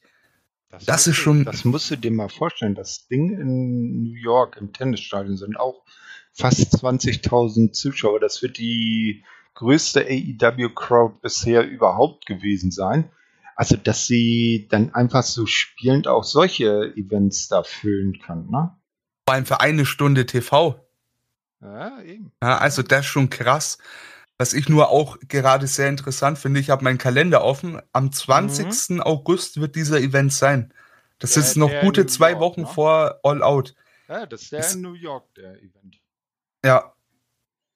Hä? 20. 20. August ist in. Nee. In Chicago. 20. August sind die zweimal so schnell in Chicago. Warte einmal. Ist der Freitag das Rampage, ja, die zweite warte, in Chicago? Warte, warte, warte. Hier habe ich die, ich bin jetzt auf der AEW Webseite und schau mal kurz die Eventliste durch. Ah, nee, stimmt, hast, hast recht. Äh, warte mal. Genau, ja, ja, hast recht. Da ist am, am, am 20. August ist das äh, Rampage-Event in halt im United Center. Dann kommt nochmal AEW Dynamite in Milwaukee. Und dann kehren sie für diesen Triple-Event da nach äh, Chicago zurück, den wir vorhin schon erwähnt haben. Genau, ja. Also, ne? na, okay, das hat, da habe ich jetzt so nicht dran gedacht. New York ist dann, äh, na, wo? Ach nee, New York ist noch nach All Out. Mal schauen. Ah ja, hier, genau. Der New York Event ist ein Tag nach meinem Geburtstag, am 22. September. Also das ah, sehr cool. Im, also im, Monat später. Äh, Im Tennisstadion Arthur Ashe Stadium. Oh, das ist schon großartig. Also ja. da, wir, wir haben ja drüber gesprochen, ne, seit der letzten Elite Hour, da haben sich die News überschlagen. Ein gewisser Yes-Man ist auf dem Weg zu AEW scheinbar, scheinbar auch schon unterschrieben, wie man so hört. Und natürlich ein anderer Mann, der jetzt auch seit langer Zeit wieder in den Ring zurückzukehren scheint. Der werte CM Punk. Und was wäre denn ein besserer Moment, als den zu äh, debütieren zu lassen am 20. August in äh, bei dieser Rampage-Ausgabe? Da hast du noch gute Möglichkeit, sage ich mal, ein Match bis All Out aufzubauen, das auch wiederum in Chicago stattfindet. Was willst du mehr? Auf jeden Fall. Und dass Darby Allen die Trademark Catchphrase von CM Punk in den Mund nimmt. Und von Shane McMahon. Genau, deshalb werden sie alle trollen und am 20. August tritt Darby Allen gegen Shane McMahon. ich glaube, dann wird das United Center instant von den Leuten abgerissen.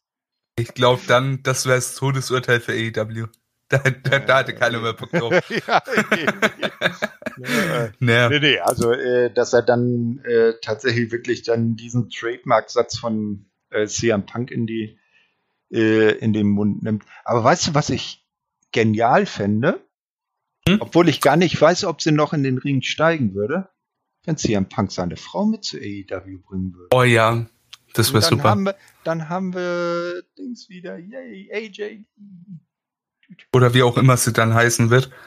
Ja, stimmt, stimmt. Naja, ich glaube, ich glaub, äh, warte mal, ich, ich guck mal, wie sie im realen Namen heißt. So, mach du doch mal weiter, dann kam ja jetzt ein Titelmatch. Ganz genau, ähm, aber nur um mal unseren Zuschauern, Zuhörern, sag ich mal, noch ein bisschen mehr Hoffnung zu geben. Ich könnte mich damit hart in die Scheiße setzen, ne? aber Fakt ist mal, AEW würde nicht so mit den Fans spielen, wenn die nicht irgendwas in der Hinterhand hätten. Ja, also, ich kann mir nicht vorstellen, dass sie da einen jetzt heftig damit äh, trollen wollen so schlau schätze ich die schon ein, dass sie wissen, dass der, dass der Plan hart nach hinten losgehen würde. Mega Eigentor. Also, Ja. die, die Gute heißt, also AJ sind tatsächlich die Initialen ihrer Vornamen. Sie heißt April Jeanette mit Vornamen. Und Und Brooks, oder? nennt- Ja, ja, weil sie halt geheiratet hat, Mädchenname Mendez. Also, warum nicht AJ Brooks? Fertig Oh, aus dem Haus. hätte was. Oder hätte AJ was. Frank. Oder Mendes. Oder Mendes, genau. Also, Ja, hat ja, gibt's ja Möglichkeiten. Genau, genau. Genau. Ja. Gut, gehen wir wirklich mal weiter, oder? ja, wir wollen ja noch irgendwann fertig werden. Drittes Match des Abends, IWGP United States Heavyweight Championship Match. Der Sieger dieses Match trifft bei New Japan Resurgence auf Hiroshi Tanahashi. Ja, wer hätte es gedacht, Lance Archer gewinnt das Ding gegen Hikuleo So, nach acht Minuten und dem Blackout. Und ich muss sagen, ah, besser als das letzte Mal, als ich ihn gesehen habe, war. Äh, aber man hat schon immer noch gemerkt, dass der immer noch recht grün ist, der Bub. Ähm, Ja, aber was ich Ja. sehr schön fand, Papa hat ihn begleitet. oh ja, das war super. Ja, auf jeden Fall. Und was noch viel geiler war, dass, äh, dass dann äh, Haku oder Meng dann draußen, ich weiß gar nicht, wer wen war das? War das nicht sogar äh, Archer selbst, einen Tonkian Death Grip verpasst hat? Weißt du, diesen Griff so unter den Kiefer, wo Ja. er sozusagen so die, die, die, die Schlagadern am Hals abdrückt. Mhm. Ja, stimmt schon.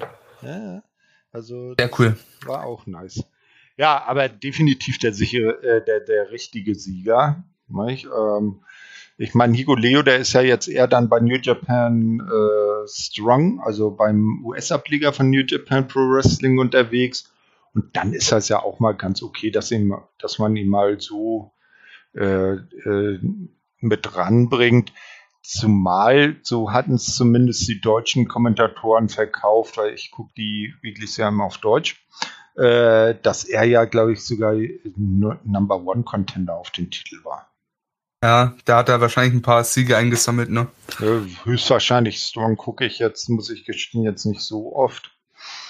Nee, Letzte, was ich gesehen habe, war das äh, Josh Alexander Debütmatch. Ähm, aber ansonsten tatsächlich auch nicht mehr viel, bis Josh gar nichts. Alexander Matches sind grundsätzlich genial. Auf jeden Fall. Großartiger Typ. Wer die Chance hat, guckt sich äh, Slammiversary an. Die Rückkehr von Ultimate X. Da verteidigt Josh Alexander seinen X-Division-Title in dieser berühmten Match-Kombination. Ja. Und wer dann noch eine Stunde Zeit hat, ähm, bitte das 60-Minute Ironman-Match. Ja, genau, gegen, äh, gegen? BJP. gegen TJP. Auch ein Wahnsinnsding. Ja, gut. Äh, also, äh, Lance Archer bleibt US-Champ. Cody Rhodes sitzt, äh, sitzt Backstage, ne? Genau, ja, er ist ja EVP. Er sitzt in der, äh, wie nennen sie das bei AEW? Sie nennen es ja nicht Gorilla Position, sondern Ja. äh, irgendwie haben sie es doch benannt. Naja, jedenfalls Backstage da halt, wo die Producer sitzen und die Showleiten, da saß dann Cody Rhodes neben Jerry Lynn und rechts daneben noch Tony Khan. Wie das so Genau. ist. Und dann kam ähm, Alex Marvez und wollte Cody Rhodes zu den Ereignissen rund um Malachi Black befragen. Der wollte auch gerade ansetzen, aber dann kam schon der Schuh samt Bein und äh, samt Fuß und Bein von Malachi Black angeflogen und hat Cody, der in, komplett in Weiß da saß, mal runtergeholt vom Stuhl. Genau. Und dann hat sich's äh, tatsächlich noch bis auf die Rampe verlagert. Äh, Black behält schließlich äh, mit dem High Knee die Oberhand. Ne? Das äh, kam halt eben zu dem Brawl. Äh, wie gesagt, äh, Black behält die Oberhand, kniet dann äh, neben Cody am Boden und begrüßt ihn zum House of Black. Anschließend rennen dann Lin und einige weitere Offizielle und Wrestler heraus. Unter anderem Fuego del Sol, der hat dann tatsächlich direkt noch den Black Mess kassiert und überragend gesellt, muss man an der Stelle mal sagen. Wunderbar gemacht. Fall, ja. Äh, und die Kommentatoren verkündigen, äh, verkünden dann nochmal, dass es kommende Woche dann zum Singles-Match zwischen Rhodes und Black kommen wird. Oh, ja. Da habe ich auch schon ordentlich Bock drauf. In Auf Jacksonville wird schon. Bei Homecoming. Ja, Also wir, Dafür wir, bekomme ich eine, Kaste, eine Kiste Bier. Ja, Nur das noch mal anmerken. das werden wir dann äh, mal überprüfen, ob der Julian ein Ehrenmann ist und äh, gemäß der Tradition Ehren Spielschulden sind Ehrenschulden handelt. Ne? Und Julian kein Sixpack 05er oder Oettinger. Das muss schon nee, ein gutes Bayreuther. sein. Nur Bayreuther. Haben wir schon geklärt. alles klar, alles klar. Ja, perfekt. Ja, dann, dann hat sich doch wieder God's Favorite Champion zu Wort gemeldet. Genau, der Redeemer, Miro, der ähm, God's Favorite Champion, wie du schon sagst, der spricht darüber, dass er nächste Woche ein Titelmatch gegen Lee Johnson hat, der ihn herausgefordert hat. Äh, Lee sei zwar ein Talent, äh, sei zwar talentiert, aber niemand könnte Miro dessen Gottes Gnadentum, na, Gottes Gnaden, äh, Gnadentum, so rum, ja, passt schon, abnehmen. Äh, Miro meint, dass er ein simpler Mann sei und ihn lediglich zwei Dinge motivieren. Ein rachsüchtiger Gott sowie eine gelenkige Frau. Johnson, Johnson stehe äh, eine glorreiche Abrechnung bevor, denn der Redeemer oder halt äh, auf Deutsch kann man auch sagen, der Erlöser hat gesprochen. Jetzt, well. stell, jetzt stell dir mal vor, er hat seiner Frau nicht erzählt, was er da in der Probe von sich gibt. Die sitzt zu Hause, guckt sich die äh, irgendwie, er, er, hat das ja jetzt nicht so zum, zum ersten Mal nicht so formuliert, das hat er ja schon ein paar Mal gesagt. Sie sitzt zu Hause auf dem Sofa, guckt sich Dynamite an womöglich gerade eine Live-Schalte und hört an, wie er von seiner Frau schwärmt. Ich kann mir richtig gut vorstellen, wie die gute CJ dann zu Hause abgeht. Wahrscheinlich im, im Spagat noch vorm Fernseher. Ja, das natürlich auch, ja, ja, genau. Okay, ja, nee, aber da bin ich gespannt. Das Match, ähm, ja, Lee Johnson, Übergangsgegner, ganz klare Sache. Der, der, der wird von Biro überrollt. Auf jeden Fall. Amiro, großartig. Das haben wir letzte Woche gar nicht angesprochen. War das letzte Woche so, äh, als er den Titel eingeführt hat, oder war es bei Night One von Weiterfest? Hm, weiß ich gar nicht. Aber weißt du, was für mich perfekt gewesen wäre? Erzähl. Wenn sie das TNT auf dem Titel in Rot gehalten hätten, weil dann wäre das grün oder weiß, grün, mhm. rot gewesen und das ja. sind bulgarischen Farben denke mal, dass sie das so abdecken, dass er weiterhin seine roten Hosen trägt. Oder so, ja. Na, von daher hätte man die Farben da auch abgedeckt, ja, aber es ist ein schöner das, Titel. Wär, wär, ja, auf jeden Fall. Und äh, also schön, das wäre ist ja auch nice, wenn sie sagen, so je nachdem wer die Titel hält, äh, färben wir den anders an. 20 ja, aber übertreiben sollte man es, finde ich nicht. Ja, naja, es hat 20.000 verschiedene Gürtelvarianten, das ist auch ein bisschen doof. Äh, ne? Das ist es halt. Und ich finde, so die meisten Gürtel, ne, gibt gerade dieser immer gleiche Look, dieses Prestige, ne. Hm. Wenn jetzt jeder irgendwie immer einen anderen Titel trägt, ja, vielleicht, haben, ja, vielleicht haben sie es jetzt so gemacht, weil das ja eine schöne lange Regentschaft wird und dann kann man das schon mal durchaus machen. Auf jeden Fall für eine lange Regentschaft mhm. gerne, bitte. Und Miro ist auch ein super Champion. Und auf tatsächlich, das wird dann nächste Woche sein Debüt vor der großen Live-Crowd, ne? Also seit sie wieder auf Tour sind. Auf jeden Fall. Also der, der Redeemer ist unendlich Lichtjahre viel besser als der Best Man. Ne? ja. Oh. Auch wenn ich den Theme vermisse, ja. Aber. Hm, ja.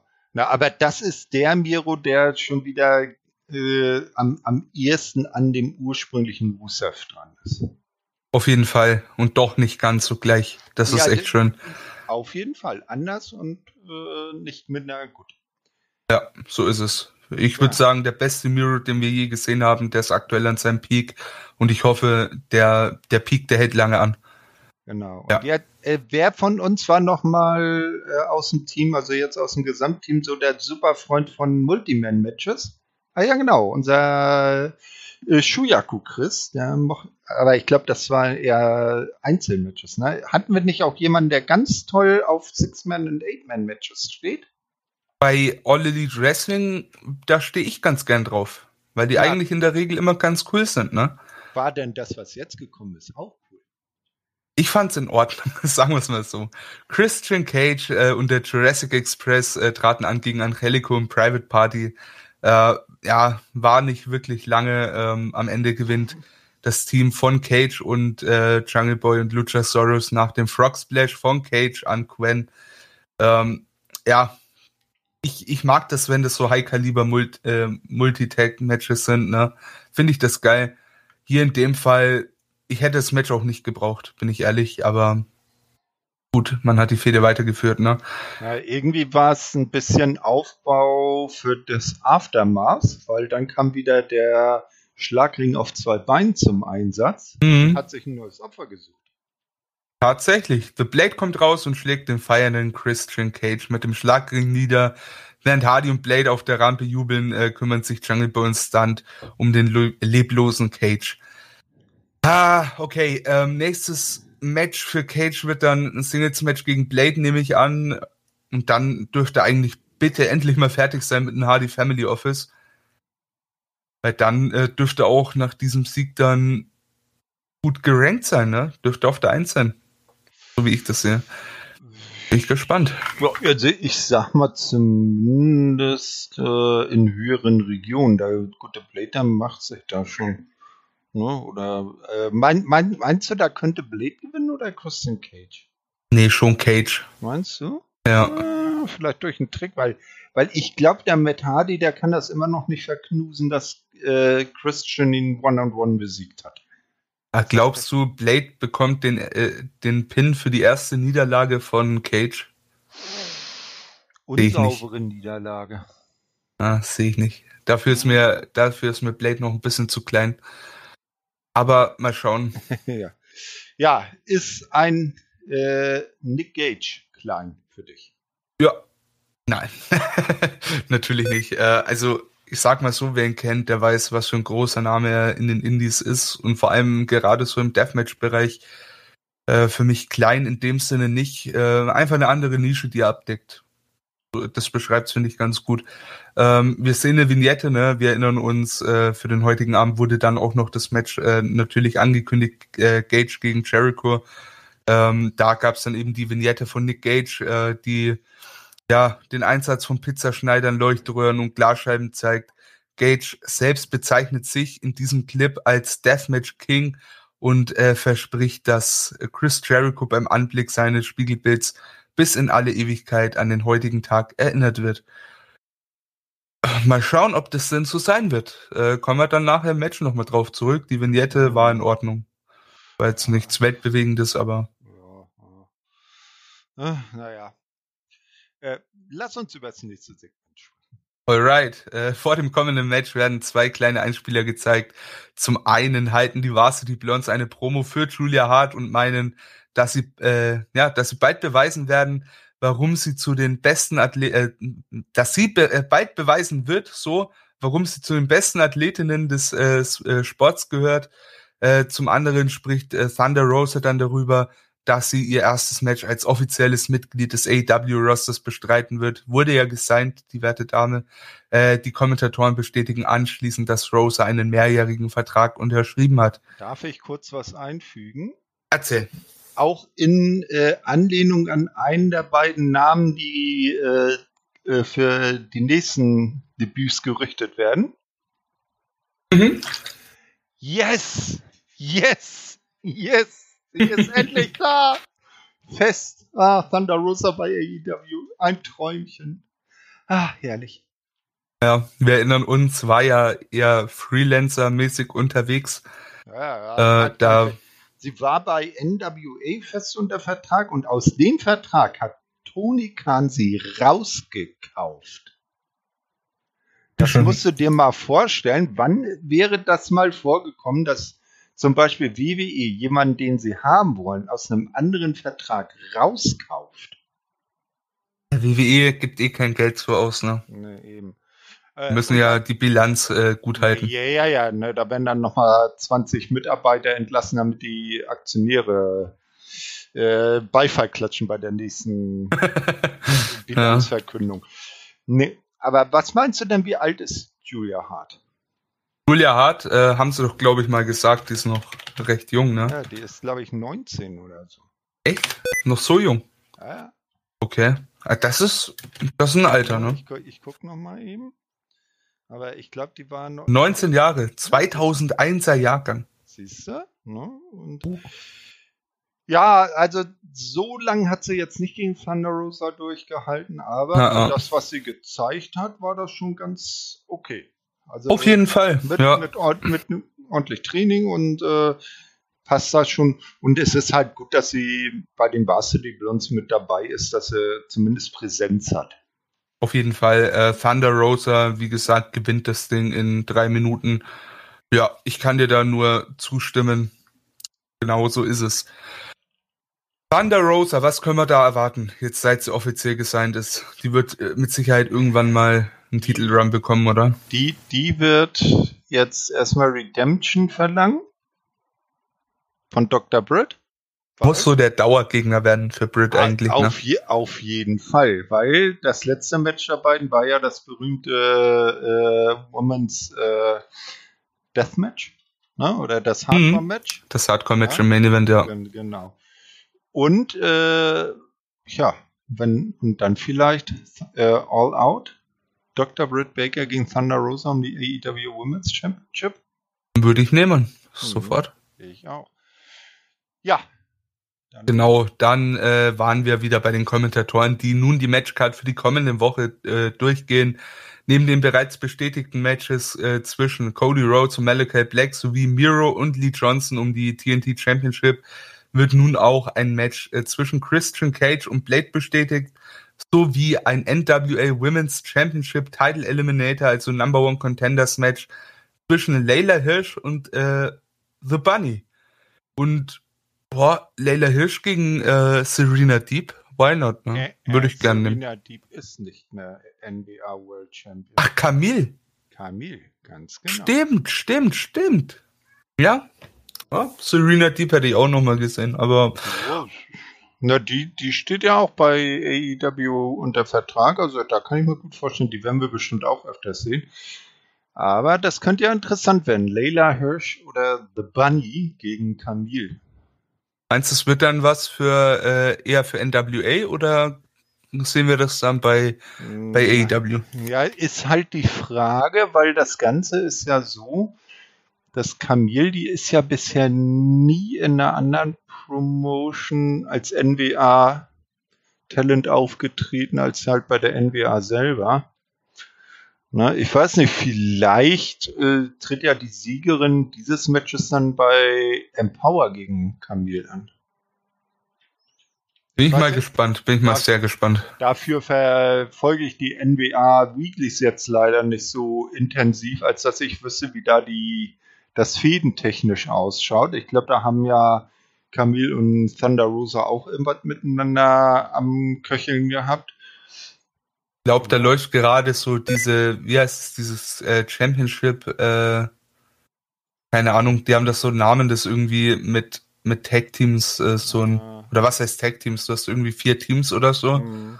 Und die treten dann in Singles-Matches gegeneinander an und mhm. da gibt's Punkte und irgendjemand gewinnt, keine Ahnung. Also irgend so ein Mist. Ja. Hört sich, hört sich ähnlich gut durchdacht an wie die Bound for Glory Series. ja.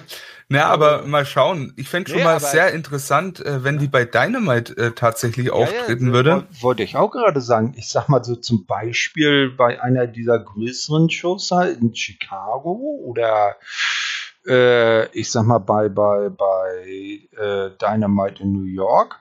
Da könnte es auch, äh, ja, da könnte es auch mal gleich Strictly, äh, Strictly Business mitbringen, ne?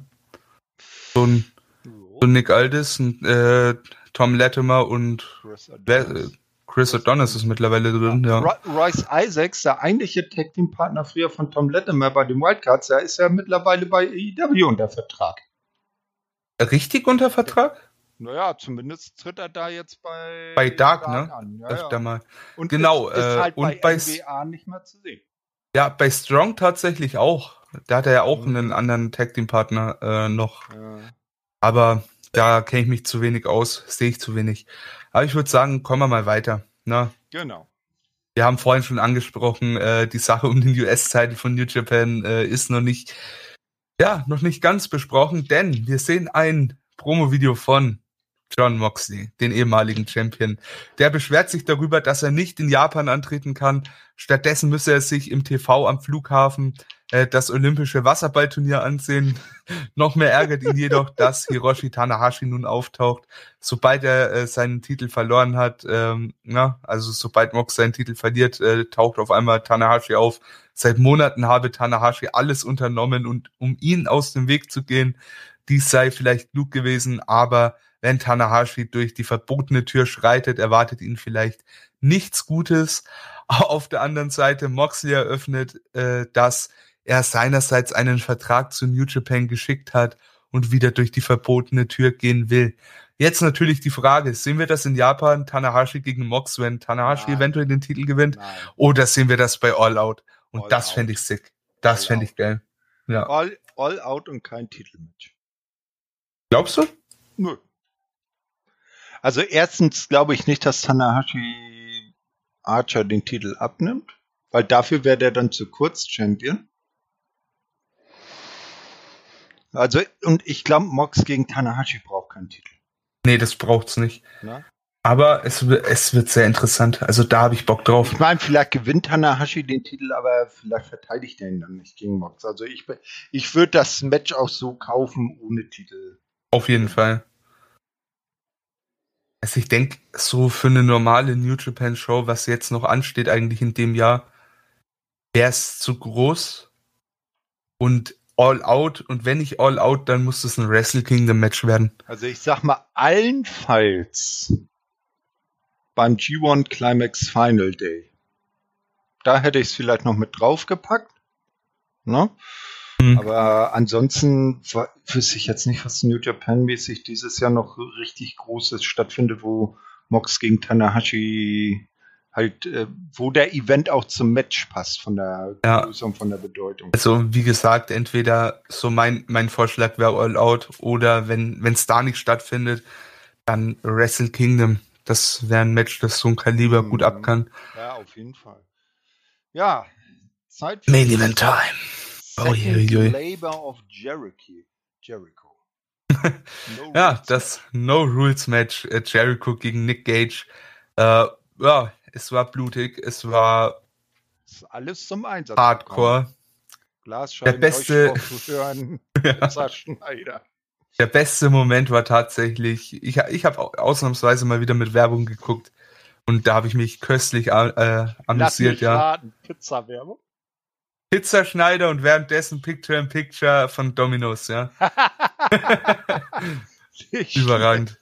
Überragend. Ich habe ja auf Sky geguckt, da sind ja dann die Werbeblöcke rausgeschnitten von den Amis.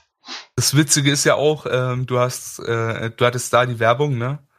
Und mhm. scheinbar, was man so liest, äh, hat auch äh, WWE ein bisschen äh, Randale gemacht wegen dem Match und hat äh, ein paar Werbepartner und so angestichelt, so von wegen, ey, könnt ihr euch mit so einem Zeug identifizieren? Ja, Wollt ihr, ja. dass bei solchen Shows da Werbung gespielt werden? Das war, das war doch bei irgendeinem, ich weiß gar nicht mehr, welches Match das war.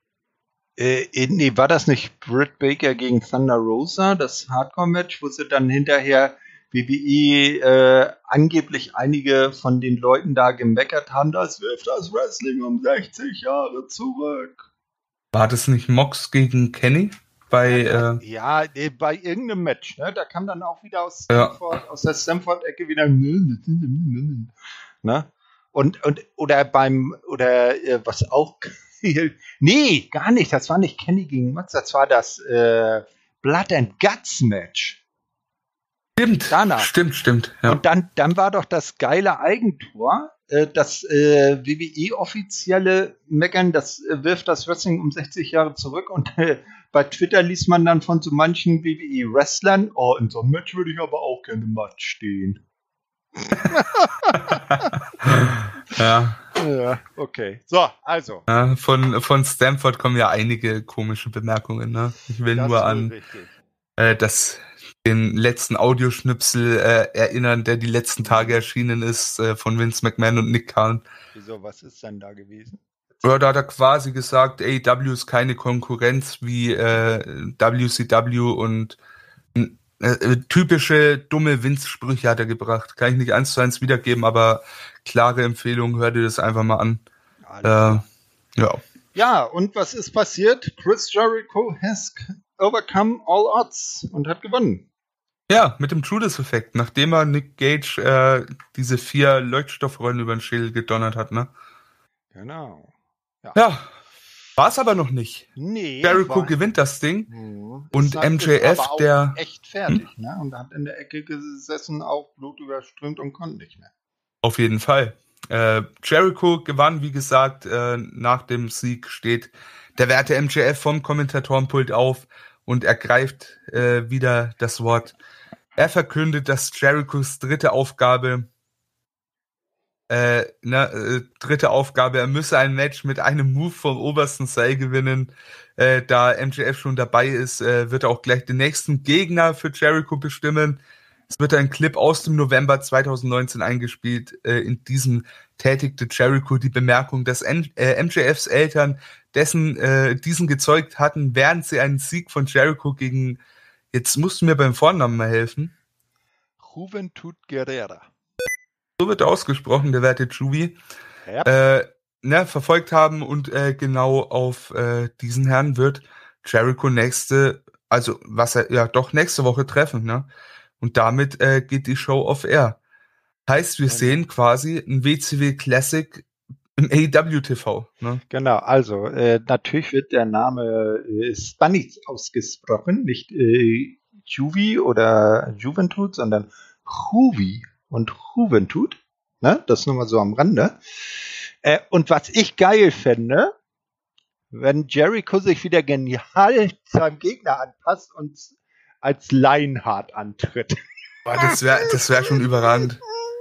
Und erstmal eine halbe Stunde im Ring steht mit der Liste und sagt, Move one, Armbar. und im Hinter und Backstage siehst du dann nur die Malenko stehen und gucken. Oh, also es ist für mich echt äh, schon auch sehr schön zu sehen, dass dieses Match eine Neuauflage bekommt. Ja.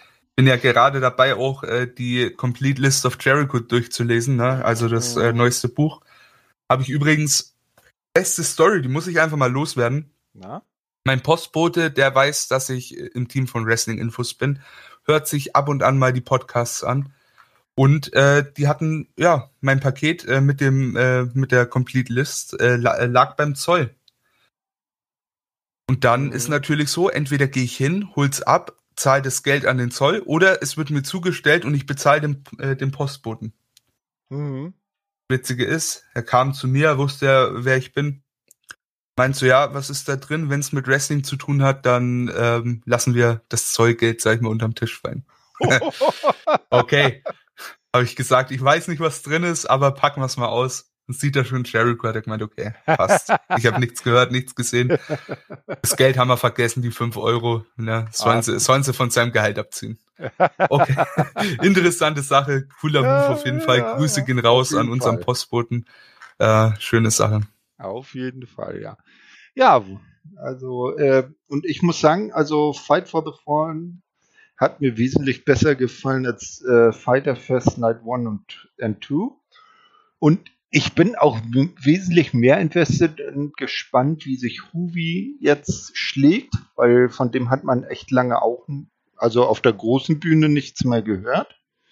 Wie das mit dem gegen Jericho wird, also da bin ich eher drauf gespannt, als jetzt auf das Match mit Nick Gage. Vor allem aber er muss ja das Match mit einem Move vom Top Rope äh, gewinnen, ne?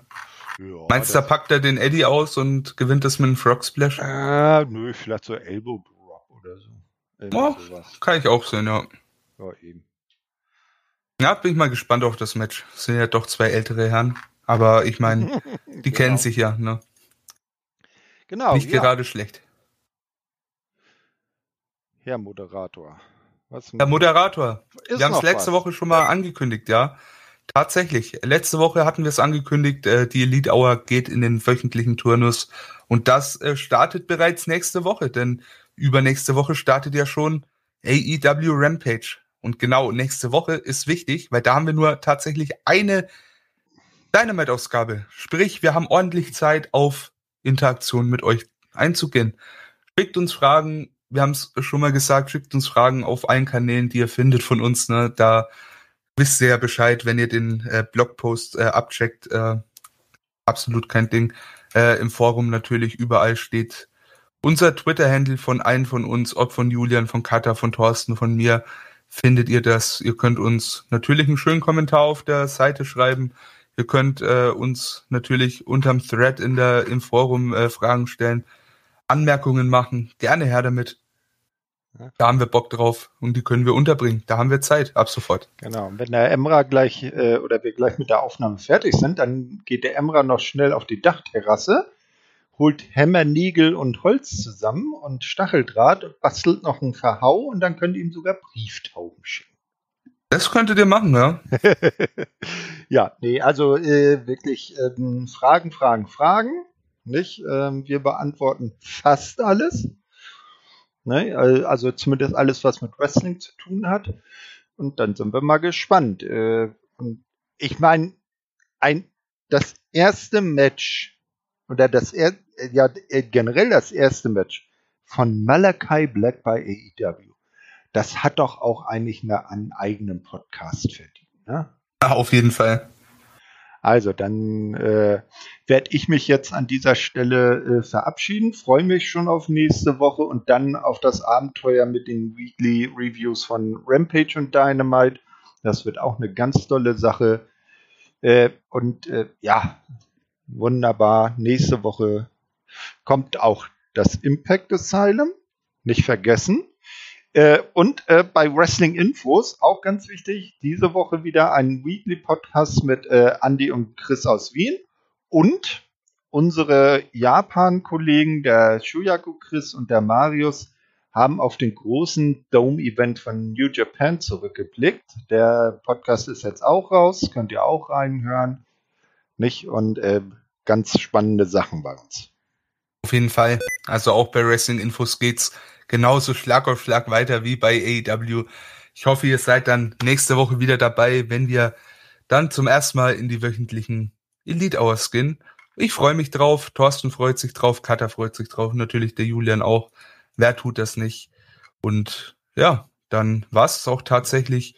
Wir haben alles angekündigt. Ähm, ja, habt noch einen schönen Dienstag oder wann auch immer ihr den Podcast gerade hört.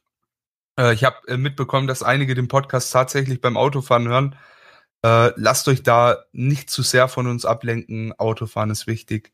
Wir wissen, wir können euch teilweise richtig woozy reden. Von daher, ähm, ja. Wir reden ja. uns eher selber woozy. Auch, auch auf jeden Fall aber die Zuhörer, denen wird's nicht anders gehen. also hört's euch vielleicht doch lieber bei einer ruhigen Minute an und nicht beim Autofahren. Das ist äh, das Wort zum Sonntag, an einem Samstag für den Dienstag. Vielen Dank, dass ihr zugehört habt. Bis zum nächsten Mal. Auf Wiedersehen. So rum. Ja. Tschö mit Ö.